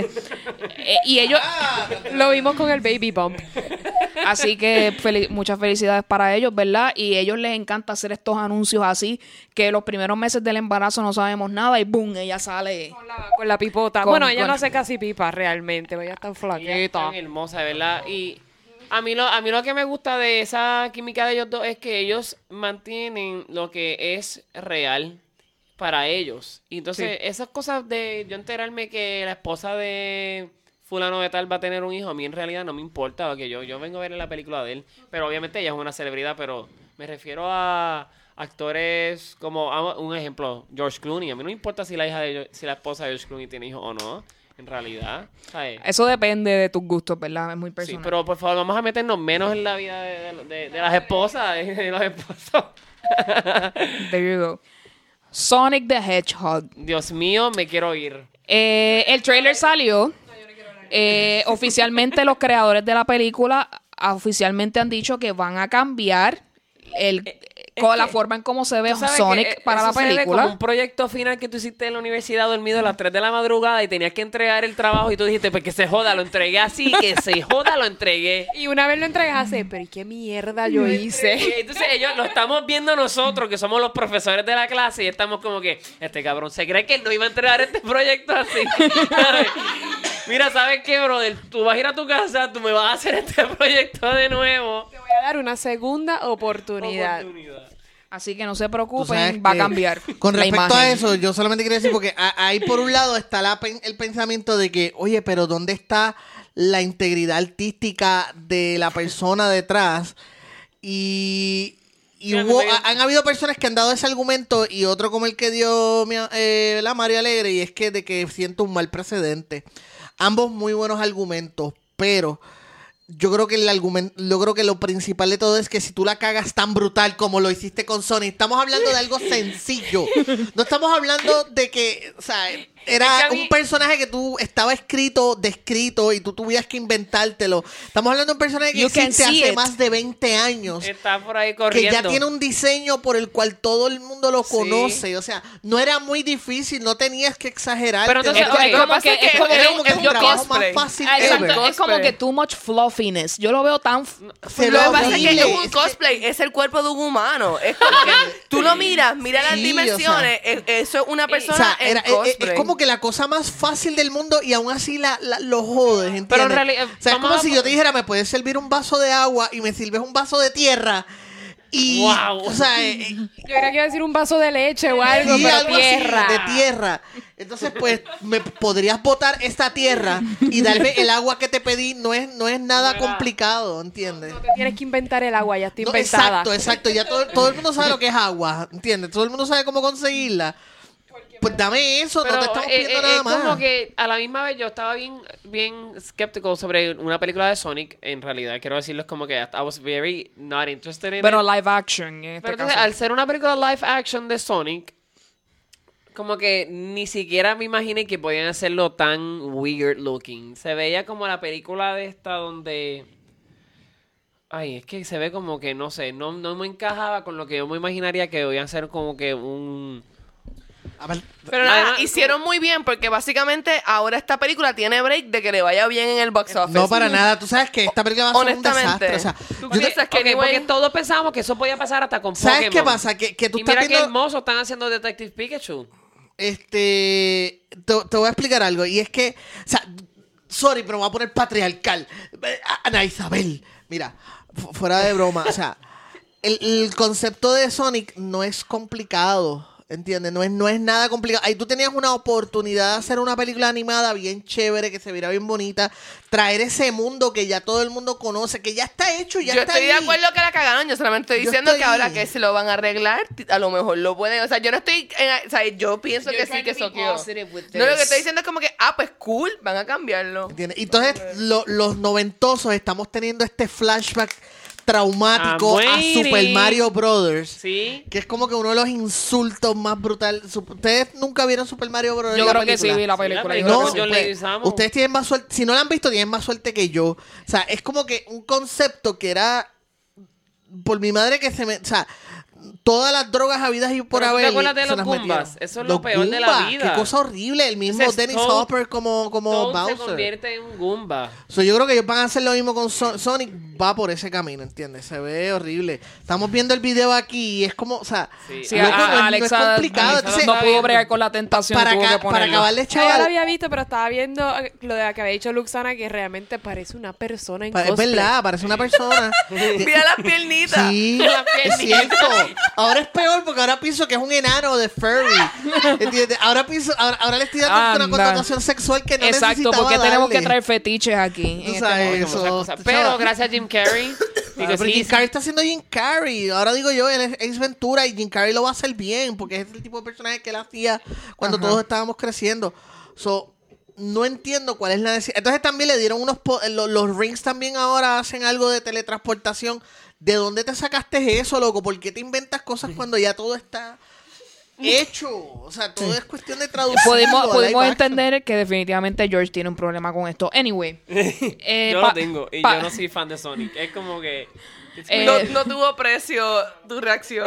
Como que malito, malito. Ah, entonces al otro día, el- cuenta. el mismo día que sale el trailer o al otro día viene este tipo que es un artista, o sea, que no es necesariamente reconocido y el tipo dice, mira, esta es mi rendición mil veces mejor porque es como el co- como en los videojuegos, o sea, y lo único que tú puedes pensar, o sea, tú me estás diciendo que un estudio le dio 40 o 50 millones, 90 millones creo que es el budget, y esto fue lo que tú pudiste hacer y que un tipo en su computadora Mac al otro día te hizo algo 20 mil veces mejor.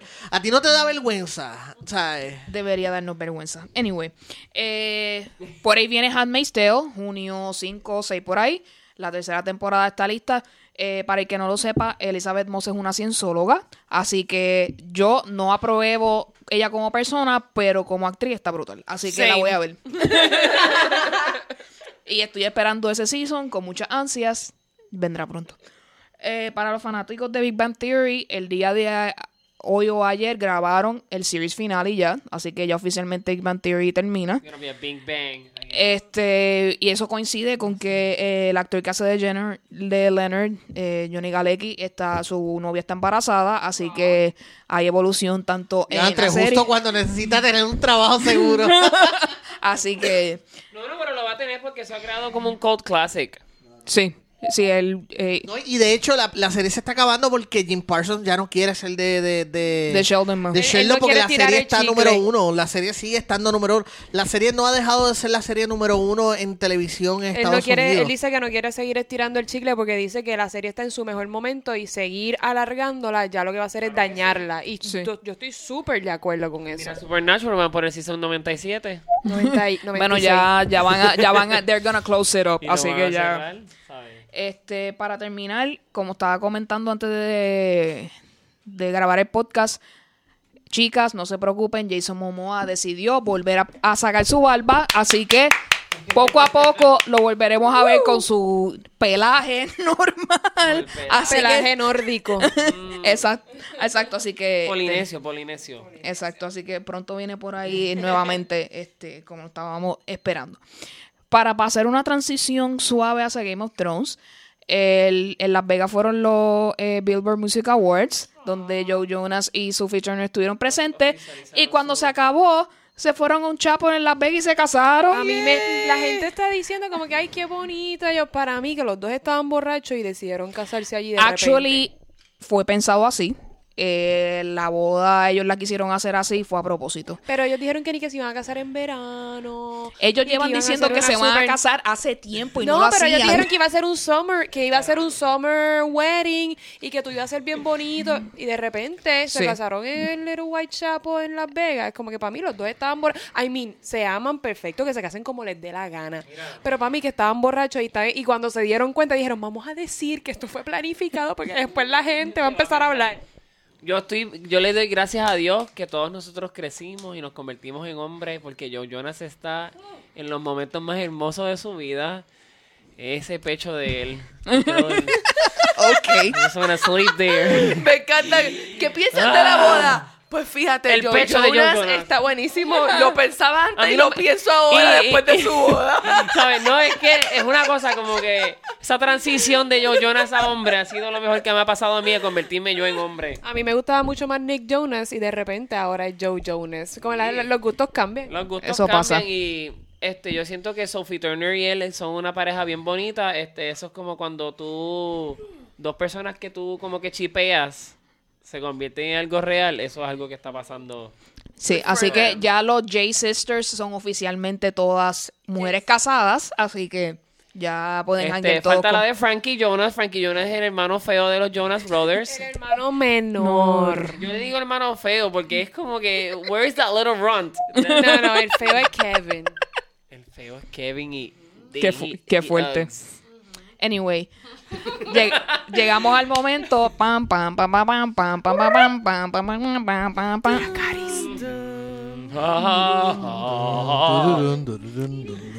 Ok. Vamos a comenzar. Este De nada, exacto. Yo creo que es bueno empezar diciendo que este es el episodio más controversial que ha tenido toda la serie. Dracarys en nuestras manos. Este ha sido el más criticado hasta el momento y donde mucha fanática, yo creo que más del 50% no está de acuerdo con este episodio. Somos muy pocos los que estamos en el OK bandwagon porque no es excelente, but OK bandwagon. I can tolerate it, bandwagon. Así que eh, vamos a comenzar primero, ¿verdad? Con el destaque número uno que le han dado todos, la oscuridad del episodio. Eh, mi, mi two cents son lo siguiente. Winterfell está ubicado en un lugar donde a todos los puntos cardinales no hay un lugar iluminado por muchas millas. Más tiene en su parte de atrás empieza la roscosidad de- hasta donde llega el wall, ¿verdad? Porque empieza como que a subir. Por tal razón, es un espacio que está completamente oscuro, Desolado. eh, desolado, excepto por la luna. Obviously, it's gonna be dark. ¿Cómo se llama este episodio? Si alguien sabe. Battle The Long Win- Night. Battle of- The Long Night. Sí, sí exacto. Sí, The Battle por of eso, Winterfell es The como Long que, y también es, el build-up ha sido para esto. Como que... Ah, y- y- Entonces, eh, un tweet que yo compartí a ustedes, que Mr. Armador en Twitter es una persona, ¿verdad? Que yo la considero de los que más, quizás un poco sane son. Donde él explica, ¿verdad? Que este episodio está más o menos visto desde tu punto de vista de horror. Estamos bien, es- está para que tú te pongas de punto de vista de que todo es sombrío, oscuro, temeroso. So, ese estilo aparente alegadamente va con ese tipo de storyline. Sí, no, y, y, y lo podemos ver a tono como que estuvimos todos los fanáticos de Game of Thrones, estuvimos súper mega nerviosos el domingo y era como que no podíamos parar por, no podíamos bregar, queríamos llegar a ese momento y ese momento fue clave, ese momento cuando tú empiezas a ver a las personas, empiezas a sufrir como que la ansiedad. Exacto. Eh, George, what do you think about this? Mira, estoy buscando aquí algo que dijo. De nuevo voy a citar a Mario Alegre. Yo. ¿Ah? Mi pana, mi pana. Mira, este. Yo entiendo todo lo que ustedes acaban de decir. Yo entiendo que es una decisión creativa de Miguel Sapochnik y su uh, cinematográfico, cinematógrafo que no, ahora mismo no recuerdo el nombre. Eh, había algo que este, es que estoy buscándola aquí porque realmente me, me gustó mucho y es que explica todo lo, lo que les quiero decir. Dame a buscarla aquí, sorry, mala mía, que no estaba listo. Pero a mí me gustó el a mí, me, episodio. a, mí, a mí me gustó el episodio. Dentro de lo que es el, el. Ay, dentro de lo que son todas las batallas que ha habido en Game of Thrones, es el que. mm, Es la batalla que menos me ha encantado. a mí Eh, también es la que menos me ha encantado en la, también. En la, en la última lista, pero. Y estábamos hablando antes de grabar. Sí. ¿Qué pasa? Game of Thrones es una serie que ha roto la forma en que se hacen muchas cosas. La batalla de Long Night, la batalla de Winterfell, es una cosa que se, era para apreciarla en cine. Yo creo que este episodio ha demostrado por qué la televisión, por qué algunos programas de televisión sencillamente no gastan dinero o no usan más recursos en presentar otras batallas o presentar otras ocasiones, porque no se aprecia. Porque tú vas a gastar dinero en hacer una batalla como de Long Night cuando por televisión no se va a apreciar. ¿Entiendes? Es como si mm, Christopher Nolan hubiera hecho Dunkirk para televisión. ¿Me entiendes? Jamás. Christopher Nolan grabó Dunkirk para que se vea en una pantalla y aún así no es una pantalla grande, sino con una pantalla con unas especificaciones. Res- resoluciones. y unas tantas resoluciones y unas cosas. So, yo creo que si hay algo hecho que ha hecho eh, Game of Thrones con este episodio es demostrarle que no es necesario realmente hacer este tipo de cosas porque la gente no lo va a apreciar. Habiendo dicho eso, eh, no estoy de acuerdo con lo de la oscuridad. No estoy de acuerdo con eso porque mm, la gente que sabe de Game of Thrones y que le gusta y que lo aprecia la serie como tal, apreció el episodio. Yo pienso que la gente que habló mal del episodio por el- el- la oscuridad no entendieron el punto del episodio realmente. No, mira, a lo, a lo que te, Bueno, no, a lo que yo, te estoy pienso diciendo que es este episodio está hecho para la serie. Este episodio no está hecho para gente que lee los libros. Toda persona que lee los libros y está al 100%, no, obviamente no va a estar contenta porque esta no es la línea que le llevan llevando en los libros desde el primer momento. Este season no está hecho para gente. No, definitivamente no. Entero, me imagi- Creo que eh, eh, el, se- el season entero no está hecho Ok. para personas que leen el- los libros. Ok, no, no te voy a decir, te voy a decir algo, pero lo que estaba diciendo, pues ya encontré lo que estaba buscando. Este, y le doy crédito a Mario Alegre, que fue quien lo dijo, y, y estoy de acuerdo con él. So, anyway, yo estaba diciendo que tú gastas dinero y esfuerzo en y producción en hacer un episodio que realmente no lo vas a disfrutar igual. Cuando yo digo lo de apreciar, yo no estoy, no estoy menospreciando la audiencia, ni estoy menospreciando el programa.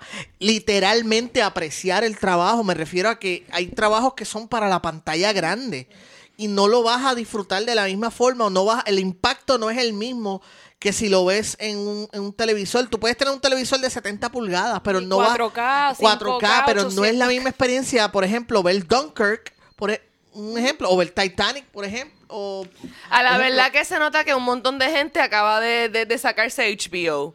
Porque la gente que ve, que ha visto HBO toda la vida, lo ves eh, con los screens super HD. Yo he visto HBO toda la vida y siempre ha sido Ok. Siempre yo veía, fan- me- me veía en Claro. el reflejo de la, de la- del televisor. Pues mira, algo yo salía ahora, en la película. so, yo No, y entiendo eso que es una verdad objetiva, lo que te estás claro, diciendo. Eso, eso afectó quizás la subjetivo. eso afectó la apreciación del episodio. so, eso primero. Ahora, sobre la decisión creativa de mantener la oscuridad para poder eh, yo entiendo la intención de que ellos querían que la audiencia se sintiera tan desesperada y, y con la misma la misma Era lo angustia mismo de los personajes. De los- Comprendo esa decisión, pero si tú estás creando una escena, si tú estás pasando todo este trabajo de crear escenas y crear secuencias, es para que la gente los disfrute. Y a lo que me refiero es, eh, lo- el tweet que yo estaba buscando es que, que decían que cuando Sean Austin, y esto pasó en The Lord of the Ring, The Lord of the Ring, mucha gente lo comparó con The Battle of Helm's Deep, porque The Battle of Helm's Deep también ocurre de noche, pero tú ves todo lo que sucede.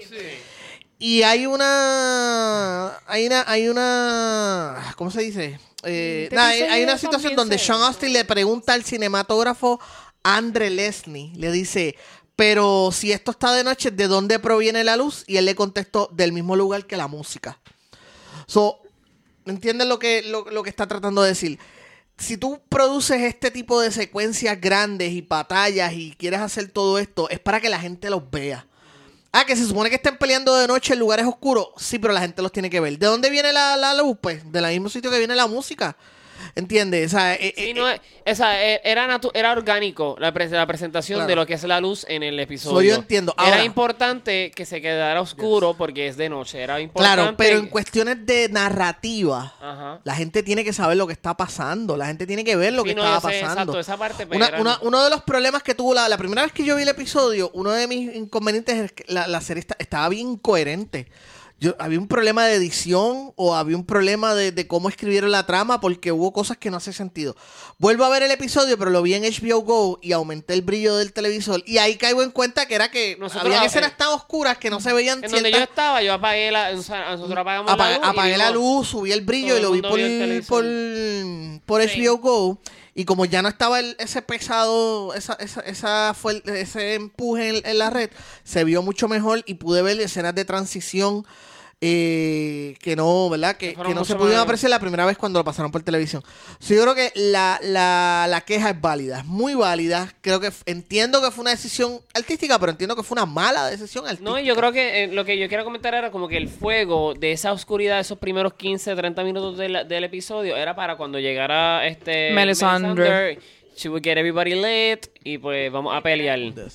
Exacto, que si quizás se hubiera concentrado esa oscuridad en esa parte, ¿verdad? Todas las partes donde ella pues usa su arma, que es el fuego, pues hubiera hecho sentido. Y que las otras escenas, ¿verdad? Cuando ya la batalla está en full, Claro. full set motion, pues iluminarlo un poco más. Yo lo daría así. Las escenas donde están volando los dragones, yo me sentí que estaba en Epcot, en la jodienda esa Soaring. Bueno, es que es una tormenta de hielo.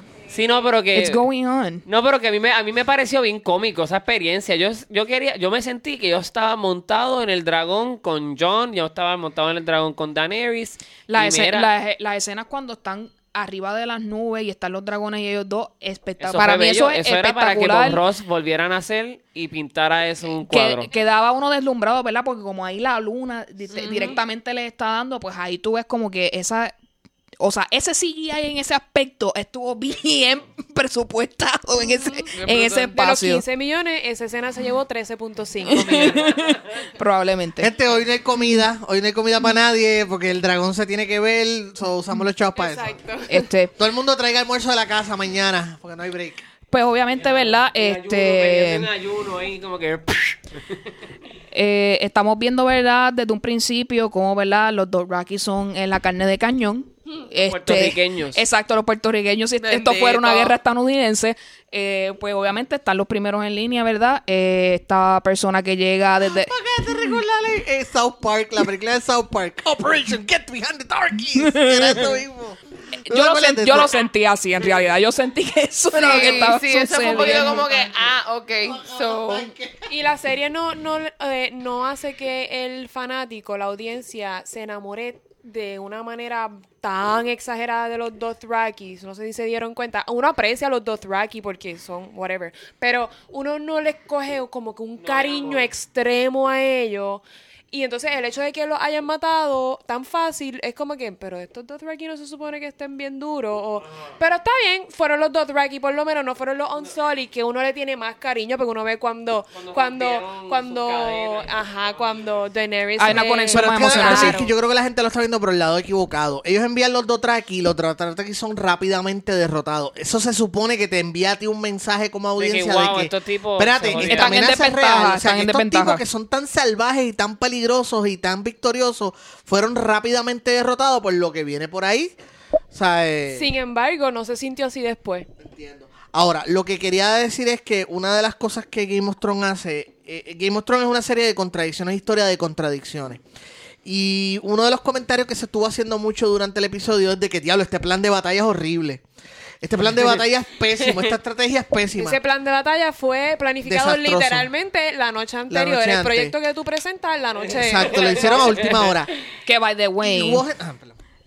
Eh, disculpa, este, que by the way, Daenerys es la primera que se sale del plan mágico porque obviamente ella tiene una conexión gracias a Khal Drogo y a verdad la relación tan estrecha que tiene con los Dothraki que no los no aguanta el verlos destruirse de esa manera y ella tiene que salvar a su a sus hijos, ¿verdad? Porque los considera también como parte de su continúa. Ella No, yo lo que- montón de hijos. Sí, ella, la ella- planilla, ella misa, ella es un montón misa. de dinero en, en Este, la planilla, en ¿verdad? planilla.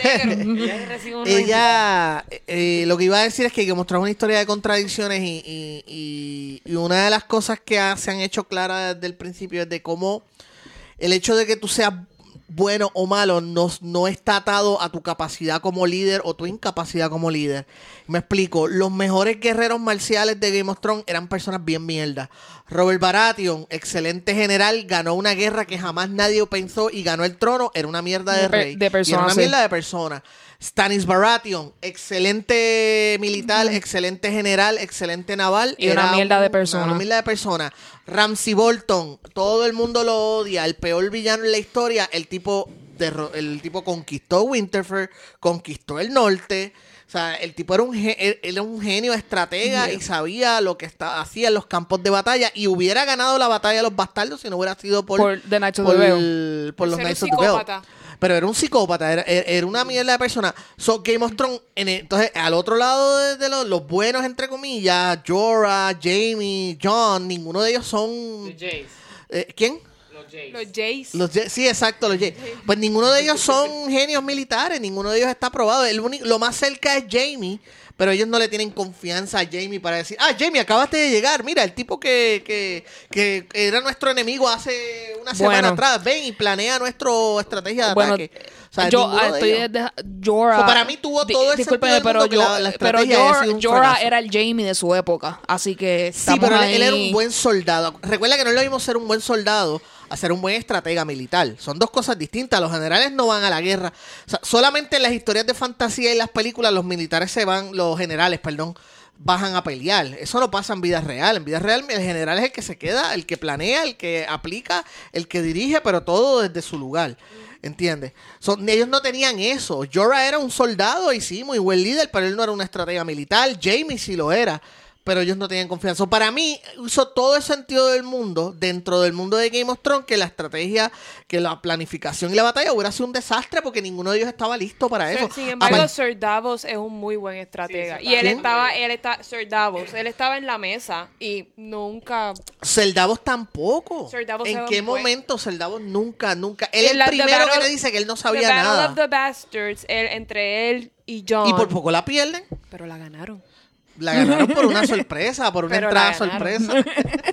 Por Littlefinger, gracias a Littlefinger. ¿Entiendes? So, e- e- ese, ese es el tipo de cosas que, que a veces la gente como que pierde de foco, de que recuerda que no estás viendo... O sea, eh, Game of Thrones siempre desde el principio se supone que sea esta, fo- esta, esta, esta versión distinta de lo que es fantasía y fantasía medieval y la Y historia. se supone que pasen cosas que no te gusten. Exacto, exacto. Esta serie No le se encanta que pasen esas no cosas. se supone que todo sea como que. mm, exacto. yes, todo funcionó muy bien. Todos estamos vivos, mira.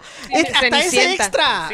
Sí, Esto no es Cenicienta. esto No, no es- exacto. Y, Sí. y yo creo que el, el manejo de lo de la batalla, este, para muchas personas se sentía underwhelming el hecho de que nos prepararan un episodio anterior con, con el círculo de los knights, como que preparándose para una guerra y que no se viera tan presente el hecho de ellos. A- adicional a de que esto estamos hablando de un Pero ejército. eso yo lo digo por el hecho de cómo la- muchos viewers lo pudieron haber sentido. Adicional que esto es un ejército como nunca antes. O sea, ellos no tenían ningún precedente de cómo peleamos con un ejército de muertos Ajá. reanimados. O sea, no existe ningún precedente eh, en ese mundo de cómo ellos lo... La última vez que sucedió fue como 5.000 o 10.000 Mi- años en miles de atrás. años atrás, No, y que también son personas que ninguno de ellos se toleraban, son encontrándose en un lugar donde tenían que llevarse a cabo y manifestar un tipo de unión, pues entonces era como que, pues mira, en realidad yo voy a, a- a- protegerlo a él, eh, I don't think so, ¿sabes? Como que... Pues obviamente yo pienso que la hero- una de las heroínas de esta batalla, pues obviamente es Melisandre. Ella llegó Sí. a esta batalla a cumplir cuál era su cometido desde que ella llegó a Westeros. Que verdad, que, que ella pues dijo que ella iba a morir acá y iba a ayudar, ¿verdad? A vencer The Death. Que esto es otra cosa que mucha gente, ¿verdad? Eh, los Whites y los White Walkers es la representación para George R. R. Martin de la muerte. Y, ¿verdad? De cuán fría y cruda literalmente puede ser y cuán silenciosa. Que ellos no hablen me parece muy, muy interesante, ¿verdad? Porque es la soledad en la muerte. Así que esa eh, es bien clave en esto, ¿verdad? Eh, La profundidad ahí. ¿verdad? Y que, y que ella representa el fuego, ¿verdad? Y que cuando ellos están, ¿verdad? En el área de tranque, donde Wayne- Grey Worm tiene que decidir si él se sacrifica o él eh, ayuda a que, ¿verdad? Eh, su pues sus soldados puedan hacer el retrieve hacia atrás y que ella le cueste trabajo y esté a punto de decir como que este Dios no existe y en ese momento de duda el Dios le diga, toma, aquí está tu fuego, prende todo esto para... Pues, pues eso representa el otro tipo de magia que aparte de los dragones y otras cosas, ¿verdad? Ha estado, se ha mantenido como que algo fijo en esta trama. Y obviamente, ¿verdad? Pues su conexión con Arya, ¿verdad? Cuando ella se da cuenta que ella es The Princess Who Was Promised. No estoy 100% de acuerdo, pero eh, ella sabe. Este, pues ella pues cumple su función en ese momento, ¿verdad? Donde todas las piezas se han movido. The Hound es parte de ese arc. Beric Dondarrion es parte de ese arc, ¿verdad? Ella movió todas las fichas que eran necesarias para que Arya Ese pudiera cumplir diera a cabo. Arya, Arya pudiera cumplir su cometido. Este, otra, eh, pues, eh, cosas interesantes, ¿verdad?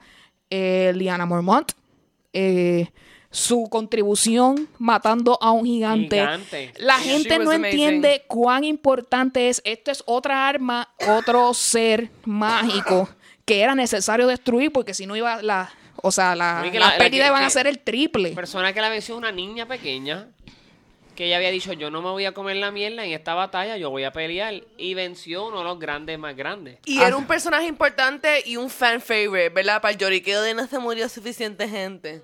Sí, que eso es otra cosa que le iba a, decir- le iba a mencionar. Eh, ¿Quién tú crees que se muriera? Todo el mundo Yo aparentemente creo que ellos querían que se muriera todo el mundo menos el Night King. Porque. Sí. Exacto, porque fue on? bien fácil de matar. Ajá, ese, ese es mi, tri- mi triguereo. es con ese triguereo. Porque, o sea, yo lo que me recuerdo es ver ese episodio y entonces nuestros héroes están muriendo y a nuestros héroes les van mal. Ah, tenemos Lord of the Light. Y el- estos cabrones se la acuestan encima y siguen caminando. Pasa lo otro. Ah, vamos a ganar. Guess who's undead again? O sea, para mí e- era como que todo iba en contra de nuestros héroes, todo iba en contra de nuestros héroes hasta ese momento.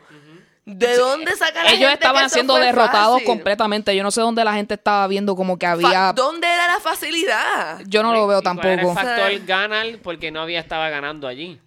Exacto, eso es que, que- Ninguno- que- de que hecho, no ninguno de los dos bandos en realidad estaba ganando porque estaba haciendo una batalla como que media, este, ¿sabes? Como que se le hizo muy fácil al malo llegar a su punto, o sea, a su checkpoint, y al bueno se le estaba haciendo básicamente igualmente de bien mantenerlo fuera. ¿Cómo así? ¿De ¿Cómo que es fácil mantenerla afuera? Si estaban Sí. ahí como que super overpowered. Yo- y después hasta en los crips se metieron. Se met- o sea, como se que metieron ¿dón- los- dón- ¿dónde, parece, ¿dónde lucía que Winterfell estaba teniendo an easy time con los, in- con los que estaban invadiendo? Yo no lo vi. Yo no vi en ningún momento, en ningún Pero- momento yo pensé como que, quémame y matar a estos walkers. Ajá, yo tampoco que lo vi así, ni- definitivamente. ni- Yo creo que el efecto... Incluso pensé, yo, bueno, ajá, perdón. No, que yo creo que el efecto miedo era lo que lo estaba haciendo sentir como que no sabían lo que iban a hacer, pero yo creo que ellos pudieron haberlo vencido más rápido. I guess they could. Cualquier Yo- cosa yo- Bueno, puede pero pasar. Diciendo que sí. pudieron, no que Sí, lo yo- hicieron. No lo hicieron, pero nadie estaba haciendo nada, como tú estabas diciendo. bueno, pero, Pero- estaban pero- tratando. Pero, pero lo- no. yo siento que estaba pasando lo mismo que los buenos estaban haciendo, los malos lo estaban haciendo. Pues, hasta el final. Estaba en un 50-50. Yo, yo no sé, no sé dónde... Porque de verdad, si, si Arya no hubiera este, ganado, era como que est- estaban seteando Obviamente, como ese que, final- eh, they're about to be destroyed, ¿verdad? Ese final, Como pero que- obviamente que- Yo lo- se cayó en el declive que estaban ganando. o sea, simplemente tú ver a John gritar porque él no sabe qué más hacer, porque tiene ese dragón enfrente suyo y no sabe cómo Hablando escapar y cómo hacer. de esa parte. Te enseña cuán frustrado está él y cuando está diciendo, this is not gonna go well. O sea, esa, esa escena es clave para decirte, they're que ya doomed. perdieron, exacto. Sí, Tú, pero tú- tú ahí- llegas a pensar, ya, me- ya van a matar a Daenerys, ya van a matar a Sansa. O sea, Sí, estos no. son cosas que, que- que hubieran pasado si Arya no... Pero no John, en esa escena, ¿gritó no o gritó go? Gritó, no. Para mí gritó no. Entonces la gente, no, he screamed go. Y No, yo, está frustrado porque las cosas no le salieron como "No, él quería. ser". Yo creo que hay mucha frustración en internet porque la gente está como que overreaching, tratando de Claro, hacer que Jon sí. Snow haya sido el héroe de la pelea de alguna manera y, no lo no no es como que un Para choque. mí él no, él no estaba capacitado. Él no es el mejor personaje. O sea, él es mi personaje favorito, pero para mí él no es el personaje ideal para matar al Night King. Para mí tampoco. Porque aunque para mí es el héroe, para mí, aunque Arya haya matado a, al Night King, para mí John sigue siendo el héroe de toda la serie, desde el principio. Él es el héroe, tra- el héroe trágico de esta historia. O sea, como que... ¿viste? No Mira, sé. aquí aquí entro entonces para explicar I'm, I'm with, no, sí. pero I'm with you que él es como que el... El pilar de la serie, como él es el que... Mesías, él es el Mesías, acuérdense. Él es como que, él es como que el, el Hércules, él Sí. es como que el Odysseus, o sea, él es el- Vulnerable, pero still, still alive, still that teacher. Y además, yo pienso, algo que a mí me está frustrando mucho de, la, de ese problema con gente es como que no solo ustedes están underestimating las capacidades de Arya, sino que están underestimating todo lo que Jon Snow ha hecho hasta el punto de hoy. Exactamente. O sea, No, y la como gente que... diciendo, sorry, que... Ay, la- no hizo nada. eh, que John no hizo nada. Todos están ahí. Todo lo que está pasando es gracias a John. John fue el un- la única persona que logró La unificación, a sí. todo el mundo. Él fue la única persona que hizo que Daenerys cambiara de opinión. Él hizo todo, absolutamente todo, excepto matar al Night King. Como que no hizo nada. Y no, y que Sam Tarly, que era una persona que sí había actualmente vencido un, Un Walker. un Walker, sentía la presión de que él tenía que actuar sobre los demás. Entonces, eh, ahí por eso es que obviamente lo vimos todo hecho pedazos. Él, o sea, mega ansioso y Sí. este tipo per- perdiendo su vida por él. Eso quedó para mí brutal. Eso quedó súper cool, eso es súper cool. Pero sí, y Jon Snow yo que es el único personaje de todos nuestros héroes que no está como que con gringolas puestas. Este, explorando lo que Él está, él diciendo. está tratando de ver el big picture, pero Él no está- tiene toda la información No tiene necesaria. toda la información, pero co- contra, como Él que está dando el resto de la gente jala demasiado para su lado. Es, Es, que como él se que. está dando cuenta que sí Daenerys le estaba poniendo gringolas gracias a Arya y a Sansa. Si Arya y Sansa no lo ponen en su sitio y le dicen, recuerda dónde tú vienes.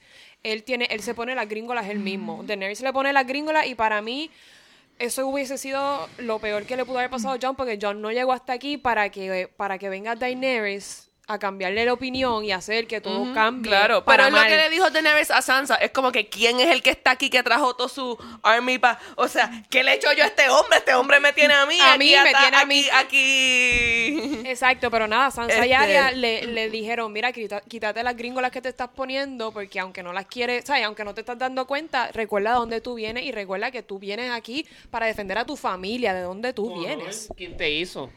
Yep. George. Yo quería decir primero que todo, saludos a Noelia que lleva una semana hostigándome en Twitter. Porque ella está molesta que, que, que yo digo que Arya es la princesa que fue prometida. Eh, y insisto en eso.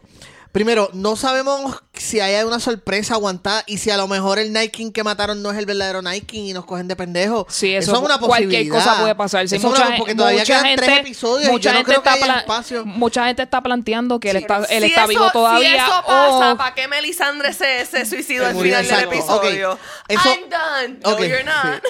Ok, Ella, eh, espérate, eso era, es una. era fake. Yo no creo que vaya a suceder porque lo que quedan son tres episodios y si hay algo que la serie ha hecho versus los libros, especialmente de la quinta temporada en adelante, ha sido sobre, sobre mega simplificarlo Simplificarlo todo. todo.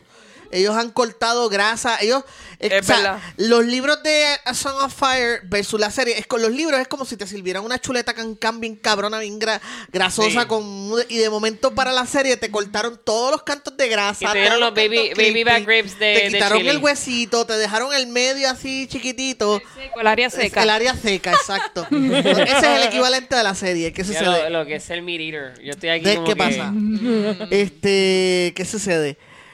Eh, para poder entender, para mi teoría de por qué Arya es la princesa que fue prometida, primero hay que entender que George Martin, George R. Martin, cuando él decide escribir esta serie, una de sus, uno de sus propósitos era escribir una historia de fantasía que eh, para subvertir o para virar de cabeza todos los estereotipos de la fantasía. Que ya desde Lord of the Rings para acá, todo el mundo hacía exactamente lo mismo. Tenían exactamente lo mismo. eh, la misma historia del héroe. Desde Lord of the Rings, incluyendo Flash Gordon, Star Wars, la- todas las películas de Disney. Sí. Era exactamente la historia de- del- del Rey Arturo. Todos La que, fórmula, la fórmula. que Es este, este, exactamente este, la misma este fórmula. niño que tiene que Es- pasar por todos estos quests y, llega sea, al final so- y él es el héroe. Él dice, yo quiero virar de cabeza todos estos clichés y todos, yo quiero coger la fórmula, como dice, como bien dijo Luxana, yo quiero la fórmula que ya está usada, requete usada y vuelta a usar y, y, y, y la, y es- yo quiero virarla para atrás. Yo quiero virarla de cabeza. So, entonces él cambia, para empezar, Game of Thrones empieza 20 años después del final feliz. Cuando Robert Baratheon derrotó al Mad King, ganaron los buenos, vengó su, su, su amada, todas esas mierdas. Y Was Robert Baratheon really a good man? Mm, La gente he was piensa, a man. Él no Claro, era, él no era, eso, no, pero, la no, gen- pero he was a que, man. tú, que tú- claro, pero que tú acabas de decir que, que Bueno, pero que él él era el que No, pero estaba lo- lo- defendiendo claro, la pero que humanidad entre un es tipo que- loco que exacto. quería matar a todo el mundo. Que Claro, en una historia- persona. ok, entiendo, pero en una historia regular, en, en, el, en el prototipo de la fantasía regular, la fórmula, Sí, sí que- Robert Baratheon era el héroe. Él era el tipo que le, le secuestraron su amada. Y él, este... después nos enteramos que fue mentira. Claro, pero once again, once again. O sea, recuerda que el, el- el- el- Robert Baratheon es este tipo que forma una rebelión destinada a perder porque nadie pensó que él iba a ganar. Todo el mundo pensó que él iba a ganar e iba a perder. Él forma esta rebelión para derrotar esta dinastía de más de 300 años, para derrotar a un ejército casi invencible.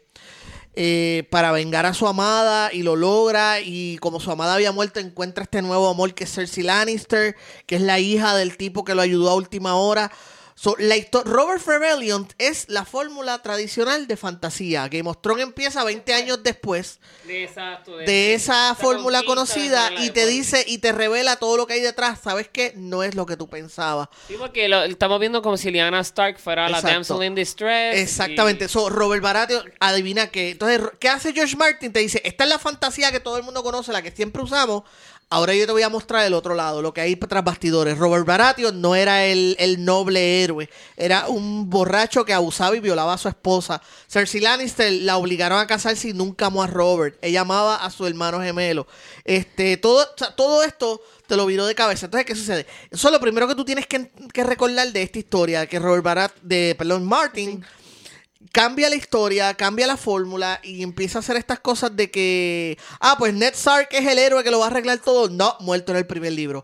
Ah, pues Rob Stark es el héroe que va a vengar a su padre y lo va a arreglar el reino y va a quedar, no, muerto, Muerto. todo. Eh, todas estas cosas, él, todas estas cosas. Entonces, ¿qué sucede? Durante todo este proceso, secretamente, secretamente, él está entrenando la verdadera héroe de la historia, que es Arya. Durante todo esto, eh, al frente te pone a Ned al frente, te pone a Rob al frente, te pone a, a Daenerys al frente, te pone a John al frente y en la parte de atrás Arya está entrenándose. Sí, Arya está eso. sufriendo todas estas cosas y va a los Faceless Men y se entrena con ellos y aprende a pelear ciega, aprende a moverse ciega, aprende a matar sin que la vean, todas estas cosas. So, para mí este episodio demostró que ella es la que ese es el plan de él que la, la gran sol- una la gran sorpresa de la historia es que ella es la princesa que fue prometida. Lo otro para entender por qué ella aplica con la profecía es que Martin le gusta mucho jugar con el concepto de la perspectiva histórica depende de quién lo cuente.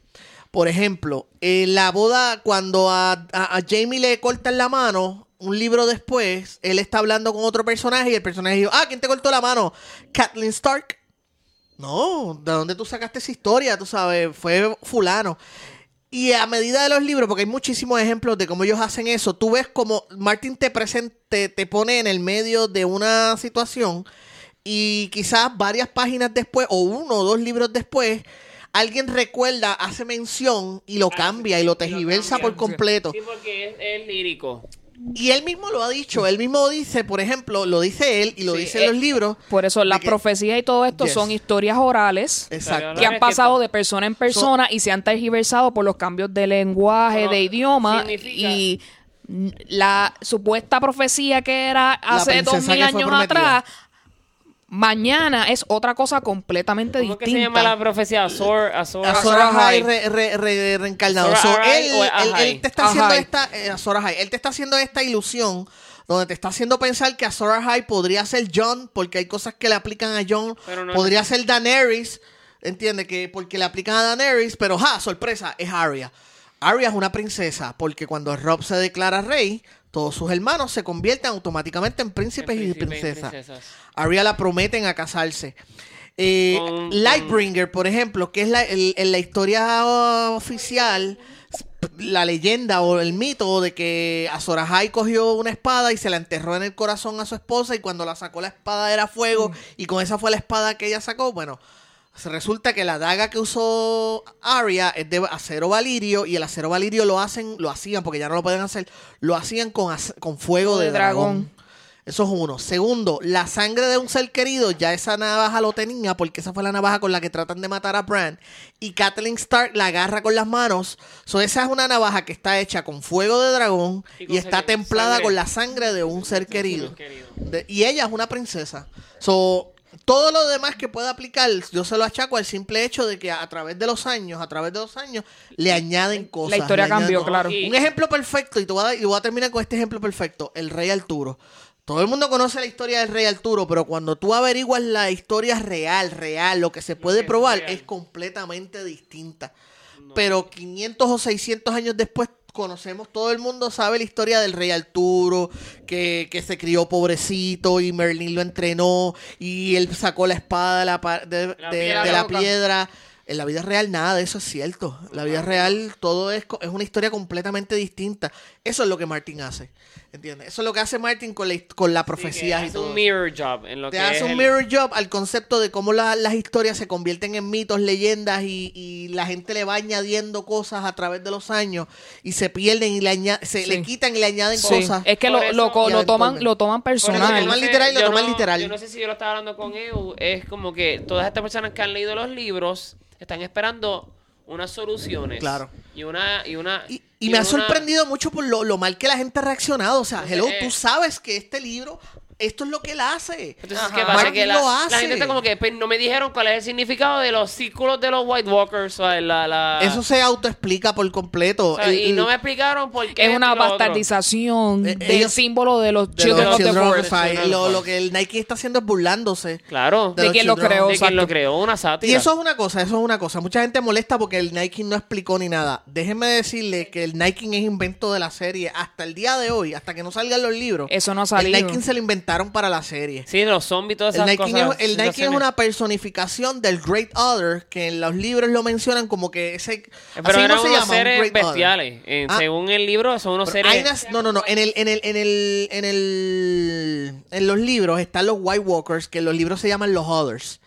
No son como los que ven en la serie. No, no, son, por eso, eso es lo que te quiero decir. Son bellos. Son hermosos. Son- eso, lo que te son- quiero decir es que fueron creados zombies por el efecto zombie, por el Walking Dead y todas las jodiendas del mundo. No, no, no, te voy a explicar, te voy a, expli- te voy a decir algo rápido. Están los White Walkers, que la- los libros son los Others, y están los cuerpos reanimados, que en los libros se llaman los Whites. Son dos cosas distintas. Sí, por eso, pero lo que quiero decir es que esta situación de zombies. eh, ok, Son son, whites. son undead, los undead. Yo sé que no son. Yo sé que no son, pero están, están muertos y resucitaron y están Reanimados. muertos. Reanimados, whatever. Están, son unos de la gran puta que están ahí, que eran nada. Mira, son cacos de Carolina. Eh, lo que quiero decir es que no. Este, es que no, ahora se me olvidó. Tienen que pasar a otra persona. Porque no me acuerdo lo que quería decir. nada, pero Yo yo, yo- yo también- creo que yo entiendo lo que tú quieres decir, pero nada, o sea, El efecto miedo, el efecto Mira, claro. ponerle un villano, una personificación. una personificación de terror, tenían que poner una persona obviamente así de scary, co- a temple con lo que está pasando en esta sociedad que nos están metiendo Es- los exacto. zombies por ojo de nariz. una, una explicación half-assed, una explicación half-assed en la serie no le va a dar la validez que es necesaria. Están Claro a todo no. a todo cojón, porque es que la palabra que decir, buscando una explicación a algo que George R. R. Martin todavía no tiene la explicación para Y la serie no, no lo explicado. También, de la casa. también es que la gente, a veces la gente también necesita que le den todo masticado y digerido. La serie te lo había dicho, lo de Arya, ya lo habían anticipado. Cuando hubo, creo que fue en la quinta temporada, o la sexta temporada, donde están hablando de la profecía y Misande se mete en la conversación a decir, permiso, la palabra príncipe en Valyrian no tiene género, o puede ser hombre o mujer. So, se les olvidó esa Sí, lo que conversación. pasa- y de lo hecho, en, la- en las conversaciones que han pasado, Yes. quizás en los Season 1 y 2, a mí se me olvidó. Entonces la ¿sabes? gente peleando, la gente peleando de, ay, como ella corrió sin que ellos lo vieran. Puñeta, porque estuvo un año entrenándose para eso. No, y no solo eso, sino que en el mismo episodio te dan un build-up de ella sneakeando. Te dan, te dan un, como unos 15 minutos de ese build-up. y la donde ella gente, está en una biblioteca "Adiós". pasa- a pasito a pasito sacándose Cam- todos los whites de encima. O sea, ustedes no Y la recuerdan que gente, ella ¿de estuvo... cuándo acá? Ustedes no recuerdan que ella estuvo siempre. un año entero cogiendo macetazos de gratis para que, poder aprender a, te- a pelear que esa storyline te aburrió tanto que estabas loco porque se acabara. Pues todo ese sufrimiento que tú tuviste fue para eso. Para que entendiera, para que ahora tú, tres años después, ¿y cómo ella hizo eso? ¿Qué, qué puta serie tú estabas viendo? Mira, vete a ver The Walking Dead, que ahí te lo explican todo. Todo. Sí. Ahí le dan historia hasta a los perros, hasta los perros tienen episodios de trasfondo te lo Sí, explican que todo. hablando de eso, Te- En el episodio te matan el perro y en el que le sigue te dan la Te historia, da la de historia la del perro para que lo entiendan todo. Entonces, lo que, lo que iba a decir es que este, lo de los White Walkers lo han explicado. Que el Nike, eh, que lo- cuando los Children of the Forest estaban en guerra con los primeros hombres, ellos crearon los White Walkers como un arma de ulti- a ulti- como un- magia negra, como un arma para Last Defense, pero se les fue de control, tuvieron que unirse a los First Men para poder detenerlos y 10.000 años después ellos pudieron, volvieron para esto y que ellos lo que quieren es ver, o sea que el concepto es que ellos crearon para detener los hombres, pero el Nike como Skynet decidió que toda vida había que borrarla. Cierto. Sencillamente es un arma que se salió de control, control. y que sí, hubo que porque, porque ellos, porque ellos piensan que los humanos son los malos. piensa que toda la vida, todo lo que es vida debe ser borrado. Exacto, que llegaron estos First Men a meterse en esta tierra mágica y a destruir todo, pues ellos tienen Sí, que todo. reversar todo esto. Y lo- que, y- by the way, a, a Game of Thrones le encantan las cosas cíclicas. Yes. So, que no les quede duda que al final otra vez puede esta historia repetirse. Así que, No, y que a mí lo que me parece es como que los Children of the Force están siendo reivindicados de alguna manera u otra con el hecho de que él está satíricamente... Yes. Pero también a mí, a mí me frustra mucho de que tanta gente que, que empezaste a ver esta serie precisamente porque te viró para atrás toda la fórmula de fantasía, ahora estás molesto porque no siguió las reglas de las De lo que tú estabas fórmulas establecidas, pero puñetas, y para eso es que empezamos a verla, Y para eso precisamente estamos en porque la serie hace 2019 y eso. estamos rompiendo canones de cosas, de narrativa y de, y de Exacto, eh, eh, de eso, para, por eso fue que empezaste a ver el Game of Thrones. Mira, No vamos, fue- a, vamos a decirlo. no fue por teta, Brienne no. fucking Tharp. ¿Qué personaje más, eh, eh, o sea, que sube, que subestima la fantasía que esa persona? Ella es una mujer que toda su vida ha sido más night que cualquiera de todos esos hombres que está ahí. Y va a tener un papel clave en este momento. Y ella está haciendo todo lo posible para Y- cumplir y su le función. la energía porque ella va a tener su momento en ahora en la guerra. Exacto, por King's Landing. Así que estamos ahí. Quiero eh, recalcar otro personaje de esta de este episodio que es muy importante es la música. La música fue clave. Yo creo que lo me- la mejor parte de Exacto, la- del para, episodio. para mantenerte con los pelos de punta. La música, o sea, comparando, ¿verdad? Con los feos que ha tenido la cinematografía, por el otro lado, la música te está tratando, tratando, no lo logras, pero de balancear ese problema. Todas las escenas completamente importantes, música de piano, which is something so powerful que yo pienso, Y el ¿verdad? silencio cinematográfico provocó que todo el mundo eh, este, no se supiera lo que iba a pasar. Sí, Porque exacto. la música es lo que prepara el set, o sea, el, el, el mood de lo que tú vas a estar experimentando. Yo estoy casi segura que este episodio fue el que menos diálogo tuvo. Si uno busca cuántas De palabras. hecho, no hay se- diálogo en los últimos minutos. Por eso, Estuvo los últimos no 20 hubo. Creo que son. Gracias.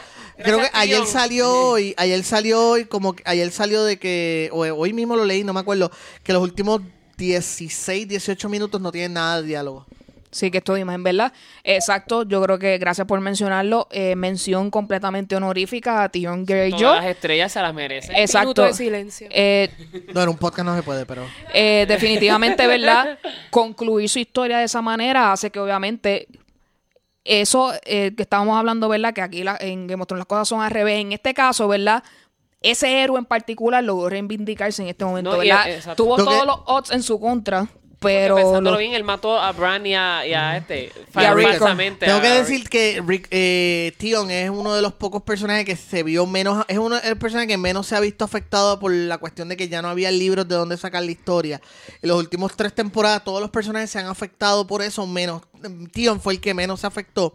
Y es gracias a Alfie Allen. Alfie Allen creo que tiene un futuro fantástico. Yo espero que consiga buenos directores Y y, papeles, escritores y buenos proyectos para que lo pueda explorar. Alfie Allen tuvo momentos eh, eh, es increíble eh, la habilidad que él tiene para demostrar mil emociones sin hablar, solamente No, con los ojos, solamente con la expresión de la cara, eh, desde felicidad, angustia, tristeza, A él lo violaron. el- sí, todo, todo. o sea, Vergüenza. vergüenza, Eso es todo. lo más, lo más que él ha Y- demostrado y, en los y la escena, episodios. sí, y la escena cuando Bran se está despidiendo, que él le dice como que For being a good man. You're being a good man. O sea, la cara de él, los- la emoción que él vio, como que él. Cumplí con lo que yo quería. No, y yo creo que eh, para mí también el haber sido criado con los Stark, él, que eso fue lo que él pidió, y lo voy a pelear en esa batalla, era importante que él fuera el que defendiera a, Bran, en Claro. ese caso. Y más todavía, hay un callback al primer episodio, al segundo, al episodio, segundo episodio. que es cuando Kathleen y el Maester están, están hablando de la navaja y él se pone bien guapetón y el tipo le dice, ¿qué? ¿Va a haber una batalla en el Goodwood? Yeah. Yeah. Ah, Sí, la va a ver. yes. La va a ver en un par de años.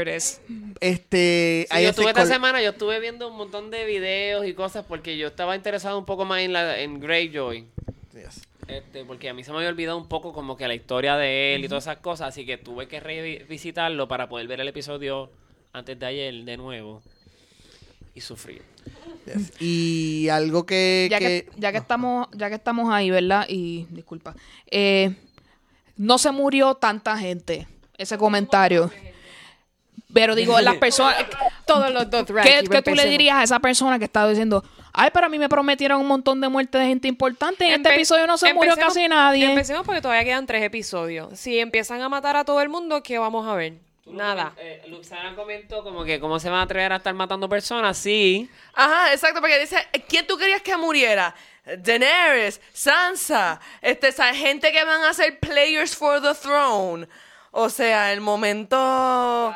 Y, gen- y las personas que van a defender those players from the throne. Exacto, sí, y, y tú, tú matas demasiado la- eh, otros puntos en la historia que faltan si tú quitas ciertas, como que, si, si está este, Jamie y Tyrion, ah, si se muere Jamie y Tyrion, uno de los dos, pues eso le quita suspensa a lo que estamos building up hacia Cersei. Y, y- Aparte que en ningún momento ellos prometieron, nadie prometió que iba a morir gente. Todo el mundo lo, pro- lo presumimos. No, por el, Ajá. por el porque Game episodio. y, el episodio anterior, ya te van a matar. Yo también, yo dije, nos, pus- nos doraron la píldora, nos están adobando para la semana que viene Sí. pasarnos por la piedra.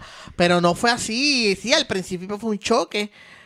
Pero yo todavía me mantengo en mi teoría de que ellos, Cersei tampoco va a ser la villana final. No, no es. Mi teoría Oh. es de que la villana final es Daenerys. Yo también. Daenerys ha sufrido mucho, mucho para que llegara a, a Westeros y le digan el trono no puede ser tuyo porque este chamaquito que conociste hace Una un semana mes atrás. atrás Y te, y te enamoraste y, y te enamoraste y ya lo cabalgaste y, y- y- y tú sabes Y puedes tener sabes, su hijo de en tu y puedes vientre. tener tu hijo él sabes a él le toca el trono más ¿por qué? pues porque él nació él es- el papá de él es- estaba más alto que tú en la escala mami Sí, yo sé que tú, pa- yo sé que te vendieron como esclava, te violaron, te insultaron, te ofendieron, por cíclico, poco te moriste cruzando un desierto. Yo sé que literalmente has caminado por fuego, pero es que el papá de él Eh, nació antes. Nació nació antes. antes que tú. Por tanto, so, yo estoy seguro que a Daenerys no le va a gustar nada de esa mierda. pero pregunta. Ya no le está gustando porque Ya ya lo Pero sabe. una pregunta, o sea, de verdad, de verdad tan débil es como que el amor entre ellos y tan como que, porque, ¿por Es qué, que no por es- qué no es es tan inconcebible que ellos puedan como que Casarse. together o, o- porque mira, no es que no es que yo estoy diciendo que, que la teoría de que Daenerys se ponga evil o whatever sea inconcebible, pero me sorprende que la gente encuentra tan y tan como que no go, que, que haya ningún tipo de Porque el colaboración propósito ahí. de su vida desde que ella es niña es venir a vengar la muerte de su padre y coger ese trono y sentarse y no dejar que más nadie se sienta. no, no necesariamente. Fíjate, fíjate, fíjate. ¿No? ah, ¿No? ahí te voy a dar esto algo. El, el- recuerda que estaba el hermano de ella, Viserys, que era el que por ley eh, antigua era iba a heredar el trono porque Rhaegar había muerto. So, el propósito de ella desde niña, desde pequeña, es ayudar a que su hermano Se convierte en el se rey. convierta en el rey. Y ella desde niña, ella está pensando que ella va a ser la esposa de su hermano. Porque los, los Targaryen Sí, eran normal eran casarse. So ella desde niña, su hermano ya la estaba preparando para que tú vas a ser mi esposa. ¿Entiendes? Sí, para por eso la mantener- toquetea y le dice dos o Por tres eso todas esas cositas. Pero los cosas libros ellos son- como él la, él la viola y todas esas No, cosas. no, no, no. En los libros, él es- en los libros, él, él la trata Era pregunta, en realidad no era... En los libros ellos tienen una relación bien difícil porque él estaba tan frustrado con la situación de que ellos eran exiliados y que su trono se- eh, y la familia la habían matado. Entonces, cuando son niños, cuando ella es una nena, él la trata bastante bien, pero a medida que ella va creciendo y ellos van perdiendo cada vez más, más probabilidades de regresar a, Westeros. a Westeros, él la empieza a tratar bien mal. So, él se desquita con ella. Ah, eso Viserys se desquita con ella por el simple hecho de que pues no tiene con quien, no tiene poder, no tiene influencia, está solo en el mundo y están prácticamente viviendo de la caridad ajena hasta que Illyrio Mopar, Mopar ¿qué se llama el cabrón este, los recibe y les dice, espérate. Lo que pasa es que en los libros, once again, la serie ha sido sobre mega com- son pri- simplificado Sí, todo. eso simplemente fue una conversación entre Varys y Illyrio y más nada. Eso fue lo No, no, o sea, no, no, de hecho, en los libros hay más porque recuerda que en Dorn... En No, pero digo en la serie en Ah, la particular, serie, no, sí. sí, eso, eso fue algo bien rápido. L- y esta parte es bien interesante. En los libros, en Dorn, eh, hay un personaje que no sale en la serie, que es Arian. Y este personaje después se descubre y se revela que lo habían prometido a matrimonio a Viserys. Cuando lo- los que salvan a Viserys y a Daenerys y a la mamá de ellos y los, los exilian a esos, esa misma gente era fiel a los Targaryens y había sido con ayuda de gente de Dorne Porque en Dorne odian a los a los a los Lannister, los odian. Y cuando sucede también lo de que matan a él y a Martell, pues empieza toda esta intriga. Eso es una intriga que en la serie nunca ocurrió y en los libros sí. So, si Viserys se hubiera tenido calma, hubiera tenido paciencia, él estaría regresando a, a Westeros con una esposa ya hecha y un ejército detrás. Porque eso fue lo que estaba pasando. Pero. Sí, en vez de ponerse con, con la- la- las ridiculeces que se puso. Yo tengo un conflicto con lo de que todo el mundo quiera que... de- o no es que quieran, pero de verdad yo siento como que, que lo quieren. Porque yo siento que, que eh, un- un- si uno observa las acciones de lo que ha hecho Daenerys, por ejemplo, Daenerys, de la gente que está luchando para el trono, yo siempre miro a Daenerys y a Jon Snow como los pocos que se preocupan por la gente. Yes. Pero ya Daenerys no se está preocupando tanto por la gente como se Este- preocupaba antes. Ahora ella está más egoísta en términos de, espérate, espérate, yo vine aquí a ser reina, Pero un que, break. que ella está haciendo que le da la que, o sea, que de dónde eh, tú estás sacando esa Bueno, Bueno, ¿cuáles empecemos- cuando, empecemos cuando él le dice a ella, cuando él le dice a ella, mira, este, yo soy Aegon Targaryen, la reacción de ella, anda por carajo, yo llevo un mes chichándome a mi sobrino. Ella no piensa Anda eso. por carajo. Eh, esa no es la reacción de ella, la reacción de ella, espérate, tú me vas a quitar el trono a mí. ¿Cuál hubiera sido la tuya? O sea, Y- Me estoy chichando a mi sobrina, anda por Pero- carajo. No, créeme, Esa créeme. hubiera sido mi reacción. Y eh, hubo yo no. en el... tú eres Targaryen, tú ibas a chicharte a tu hermano mayor. ¿Cuál en es la sorpresa en con el tu.? segundo, creo que fue el segundo episodio que ella le dice a John, mira, este, a tu hermana yo no le caigo bien. Y él dice, es que no te conoce, dale break. Ella fue a decirle, but still, I'm her queen, and if she doesn't respect me, y ahí los interrumpen. ¿Qué le iba a decir ella? Que, que si no me respeta, Y la después mato. cuando está conversando con, con, con ella, ya están ahí, lo van llevándose bien, somos Sí, ya- yo la estaba esperando que ya al otro y día entonces- tener un brunch. Y todos estamos chéveres y vamos a, van a traer unas mimosas y vamos a hacer pana. Sí. Y el norte, no. Ella se está Yo convirtiendo. no en- vine para Bueno, aprender la pero, mitad lo de pero reina. lo que pasa es que yo siento que la gente está señalando mucho hacia ella y es como que it's not like they're exactly tampoco, o sea, se puede mirar de los dos lados y todo el mundo es- eh, nuevamente la gente jalando para su Claro. lado y Jon Snow como que ah, everybody chill, como Claro, que lo que vamos a hacer tienes lo que siempre ha hacer. hecho. Porque tienes que recordar que, once again, dentro de la historia, o sea, nosotros hemos visto todo lo que Daenerys ha sufrido. Nosotros la conocemos, yo soy fan de Daenerys, yo soy Team Daenerys, pero... Los dentro demás de personajes ese no la han visto. Ellos ven a una invasora. No solamente una invasora que viene con gente de otro país, porque toda la gente de Daenerys son de allá, del otro, de esos. ¿Entiendes? O sea, esto es los boricuas. Estos somos boricuas, que estamos viendo a esta chamaca que viene de la nada, sale de la nada con dragones. O sea, está loca, exacto. Llega esta loca con un montón de gente de allá de Arabia Saudita y de Egipto Pero y de cuando África. llegó a Estados Unidos, hubiera sido cuando, como llegó cuando llegó a Estados Unidos. Es como que new technology. Está bien, pero llega toda esta gente y llega esta tipa y de la nada Es que, y es que hay que verlo en la "Oh, espérate". idiosincrasia del Tienes mu- que verlo de- dentro de ese No, mundo. pero es que yo lo que estoy diciendo es que yo Los- entiendo, yo lo entiendo. Pero entiendo tú- todas esas cosas. Lo yo que estoy estoy tratando de diciendo contestar es tu pregunta. No, y yo entiendo eso. Yo lo que estoy diciendo es, se está siendo crítico de un lado, pero yo también pienso como que, contra, sí. Ah, esta persona poses a threat. Pero, ajá, again, como, como lo ve Jon Snow, so there's the Night King. Y entonces, pues, o sea que los dos lados tienen razón por la cual. Claro, este, pero ya el Nike no está y ahora Sí. qué va a hacer Jon Snow, ¿entiendes?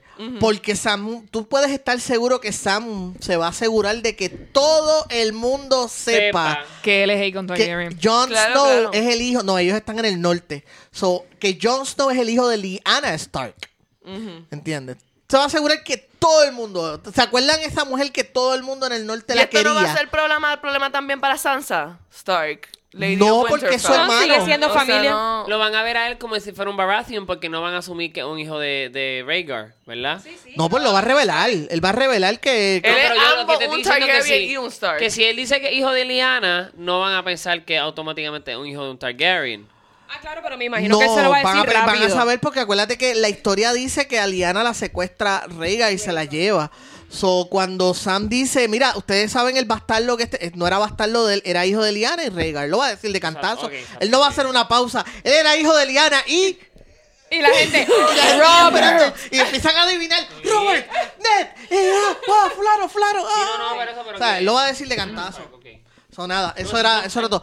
So, Eh, yo entiendo el, el punto tuyo, tú estás diciendo, espérate, la gente está presumiendo que John Yo- va a pelear por el trono si John... John lo, lo más que ha hecho es tratar de zafarse de todas las responsabilidades. Be John- but Jon Snow. ¿Entiendes? Él está como que yo no quiero más, por favor, dejen de, de- de- dejen, no quiero ser tan exitoso en la vida, por favor. I, wanna, lleva- I just want to be a normal person. Exacto. Uno lleva todos estos seasons pensando que John está ahí y ha estado preparándose para matar al Night King y de repente te viran la tortilla y te dicen, ups, John no era el que iba a matar al Night King, es Arya. ¿Y John qué va a hacer ahora? Mm, So, ese, ese hecho de que uno piensa que John tiene un como que un como que un, un destino como que es matar al Night King porque realmente eso es lo que te están diciendo que él es el que lo va a matar de repente no es él. So cuál es ahora cuál es el legado de él qué es lo que se supone que él haga La, pe- la persona que ahora mismo está en la mayor desventaja es él ahora mismo. Porque él tiene un conflicto emocional tan gigante que cualquier decisión que tome, él va a pensar que es un error. Él va a decir, todas las, todas las decisiones que yo puedo tomar son malas. Déjame coger la menos mala. Sí, lo veo de esa manera, fíjate, porque él, aunque estaba peleando en la batalla y la gente diciendo que él no estaba haciendo nada útil, él estaba enfrentando un dragón que no todo el mundo podía enfrentar, pero él siendo un Targaryen también estaba en esa posición de poder donde podía, qué sé yo, enfrentar a alguien que era de su mismo... Sí, yo creo que yo creo que la gente también ha sido bien justa con John, porque Sí. recuerden que el, el plan que hace un rato dijimos que era un mal plan porque nadie era estratega militar. so, de por sí era un mal mal plan. ¿Cuál El es plan el- se caga cuando Daniel decide irse por su lado y John pues la sigue. Sí, como que, Este- cabrón, espérate, que nadie te dijo que eso no Espérate, quería espérate, hacer. espérate. Vamos a echar un polvo, uno, uno, uno último. Este, y se le va detrás y empieza a con un el polvo Nike. mágico blanco O que... sea, él que aprendió, a, tapó- correr- él aprendió a cabalgar un dragón hace dos o tres horas atrás, tú sabes, este...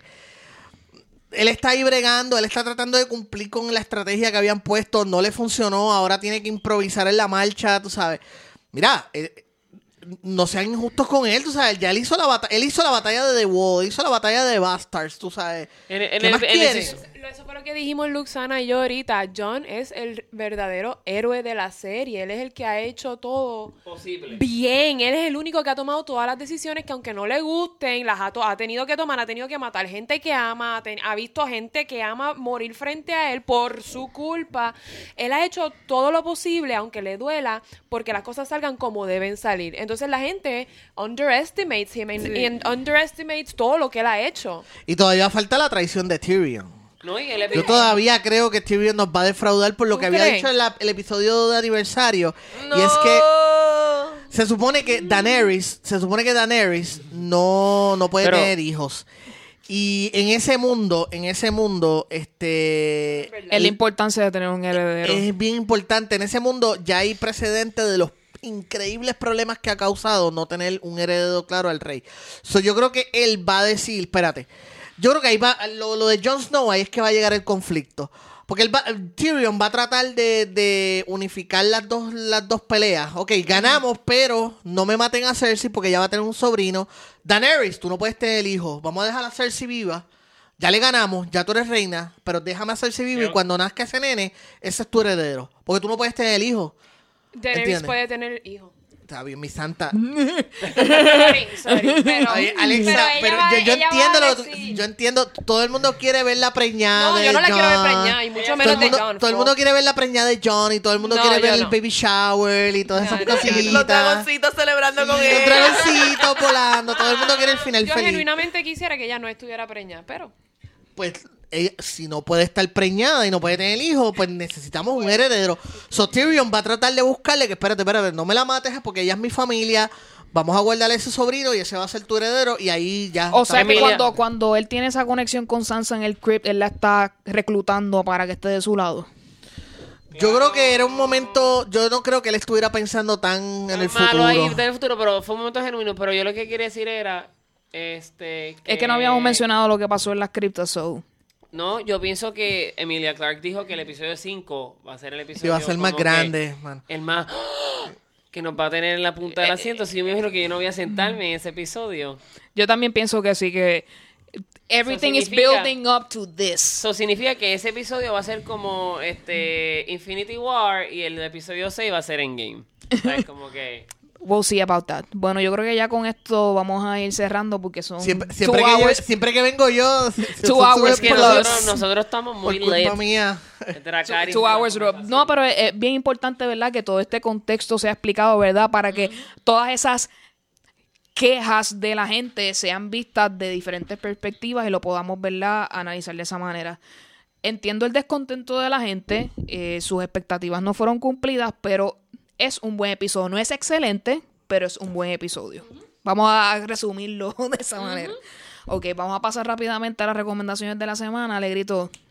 Tengo dos recomendaciones. Tengo la serie Bonding en Netflix. Este. Que, by the way, la, la comunidad BDSM están No me imagino. ah, bien ¿Cuándo- agitados y bien boicoteando esa Netflix serie. ha traído un programa de un tema controversial y no ha sido el problema de esa comunidad en específico molestarse. Todos ya se pasó con los satánicos, vamos a ponerlos con los BD BDSM, sí. Este, yo pienso que la serie no se trata básicamente sobre el BDSM, se trata más sobre el hecho de dos, una, de unas personas que están tratando de entenderse y conocerse, y pues es una metáfora y una similitud de lo que es el BDSM. Tengo eso y el anime JoJo's Bizarre Show, que lo pueden ver en Hulu. Muy bien. Alexa, algo que estés viendo que no sea de lo que hablamos hoy que quieras recomendarle a alguien. Pues mira, este, yo vi hace un par de semanas, eh, o días, no sé, creo que fueron semanas, el, el trailer para la serie nueva de HBO, de Historic Materials. Después me enteré que eran libros, que son, ¿sabes? Que son libros que ya están escritos, y decidí que los quiero leer. Así es que esos libros los ya, ya empecé a leer el primero, me está gustando, es como un young adult eh, science fiction, His Dark Materials, una trilogía. Entonces ya hicieron la serie, la van a sacar ahora en el 2019 con Lin Manuel Miranda, HBO. Así es que me voy a leer los libros antes de empezar Yo a ver la una serie. película hace Eh, tiempo, Golden Compass. Sí, The Golden Compass, sí, hicieron Yo una leí. Ah, pues entonces The Golden gusta Compass es A mí me gustó mucho grupo. ese libro. Sí. eh, me gustó- la película me gustó mucho. The Golden Compass es el, el, El libro- primero de la el trilogía. primero de la trilogía. Entonces, esos libros tratan sobre cómo los animales son parte de nuestra alma. O sea, compartimos. Tú sabes que la película, uno de los problemas que tuvo la película es que Exacto. uno de los problemas que tuvo esa película fue porque ciertos grupos religiosos eh, le la boicotearon. Ay, Dios mío, siempre. Sí, yo me acuerdo de esa situación. Pues esa es mi recomendación. Vamos a ver, digo, recomendación porque, porque vi el trailer y me gustó. Y además el Lin Manuel Miranda, todo lo que haga Lin Manuel yo lo voy a apoyar. Así es que vamos a ver. Después si me vuelven a invitar, eh, les digo cómo, cómo me va con los libros. Eh, va a pasar, no te preocupes. George, tell us. Mi recomendación de la semana es la mejor serie de televisión que hay ahora mismo en tele- eh, ahora mismo es Barry en HBO, la están dando después de. Game of Thrones.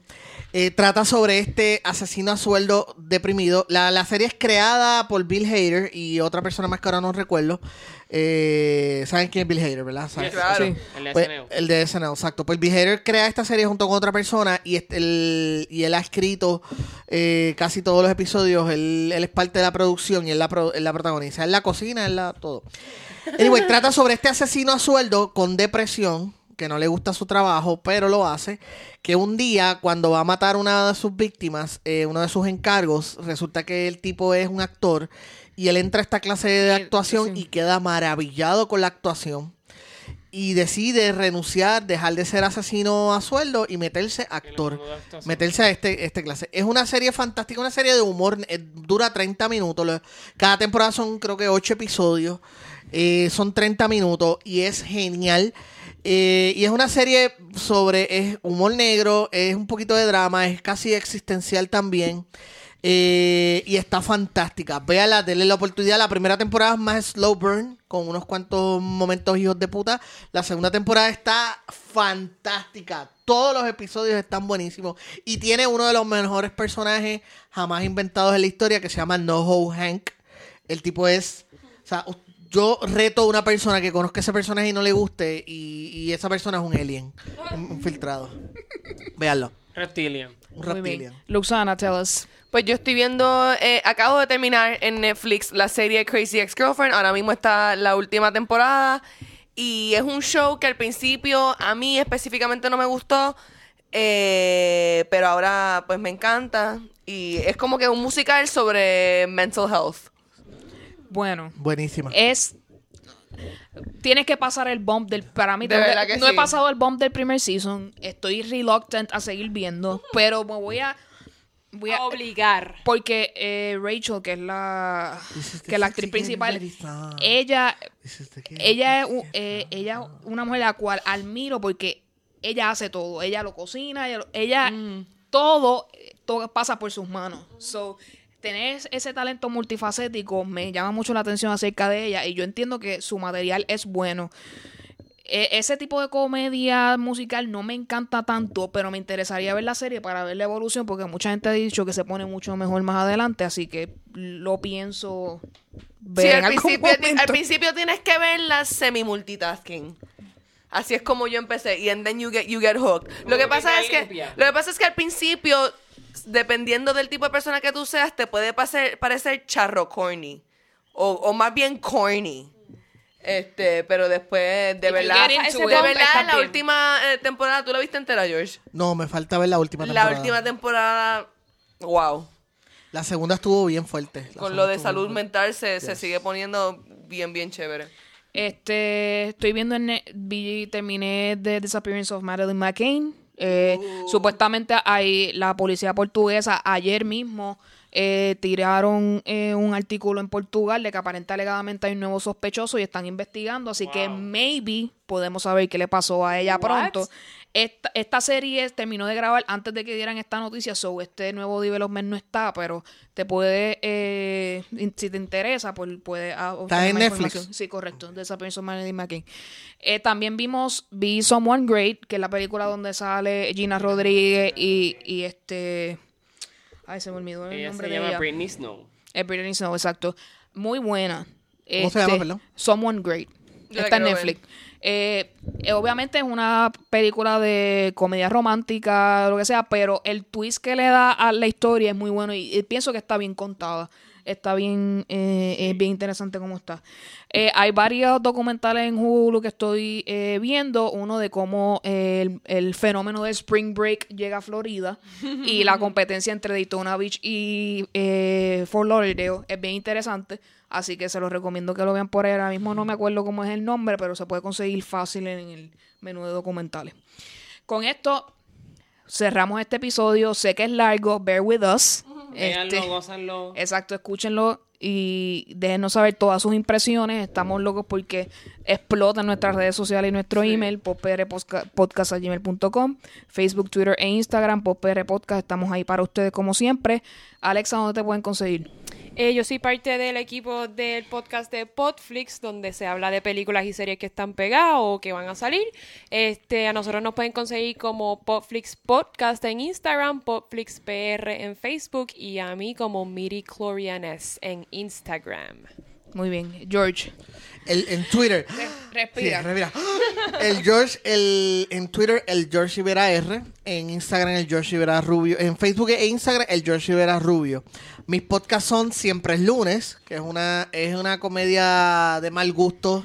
Eh, somos malas personas. Incluye sátira política, Sí. emocional y, poli- Yes. y, y- y social. Sí, somos malas personas hablando mierda y pasándola eh, brutal todos los lunes. Allá les bebiendo Miguel. Sí. Lo voy a decir a Maceta. No te pongas guapo. Este, también mi podcast se llama Legalmente. Nerd. Esta semana voy a tener episodio nuevo, así que eh, voy a estar, hasta el momento voy a grabarlo con Gusabra, so estén pendientes. Nice. También mi otro podcast es Buscando Problemas, ese lo tengo desatendido, pero pronto voy a tener invitados nuevos, así que pendientes. Eh, y para leer todo lo que escribo de cine, todas mis reseñas, tengo reseñas recientes. Busquen mi, recienta, mi reseña reciente de Extremely Wicked, Shockingly Evil and Vile, mi reseña de Chamber, mi reseña de Special, mi reseña de Pokémon Detective Pokémon. eh, la puede leer en Kibo, Q I I Q I punto I punto com y los pueden encontrar así en todas las redes sociales. Perfecto, muchas gracias. Antes de... Gracias a ustedes. eh, de, culminar, recuerden que nos pueden escuchar en cualquier plataforma, podcast para iPhone, Google Play, estamos disponibles en Spotify. Siempre recuerden los ratings y la información acerca de sus comentarios y dejarnos todas las estrellas que quieran, más escribir eh, su review es bien importante para que otras personas nos puedan eh, conocer de esa manera. Luxana, ¿dónde te conseguimos? Luxana en Instagram, Luxana Music en Instagram y Luxana en Facebook. Alegrito. Me pueden conseguir en Instagram como Poemas, Alegrito PR en Twitter. Muy bien, a mí EU me pueden conseguir tanto en Twitter como en Instagram en Advicios Vacíos. Siempre estamos ahí para ustedes. Muchas gracias a Alexa y a George por acompañarnos y nos vemos en el próximo episodio. Bye.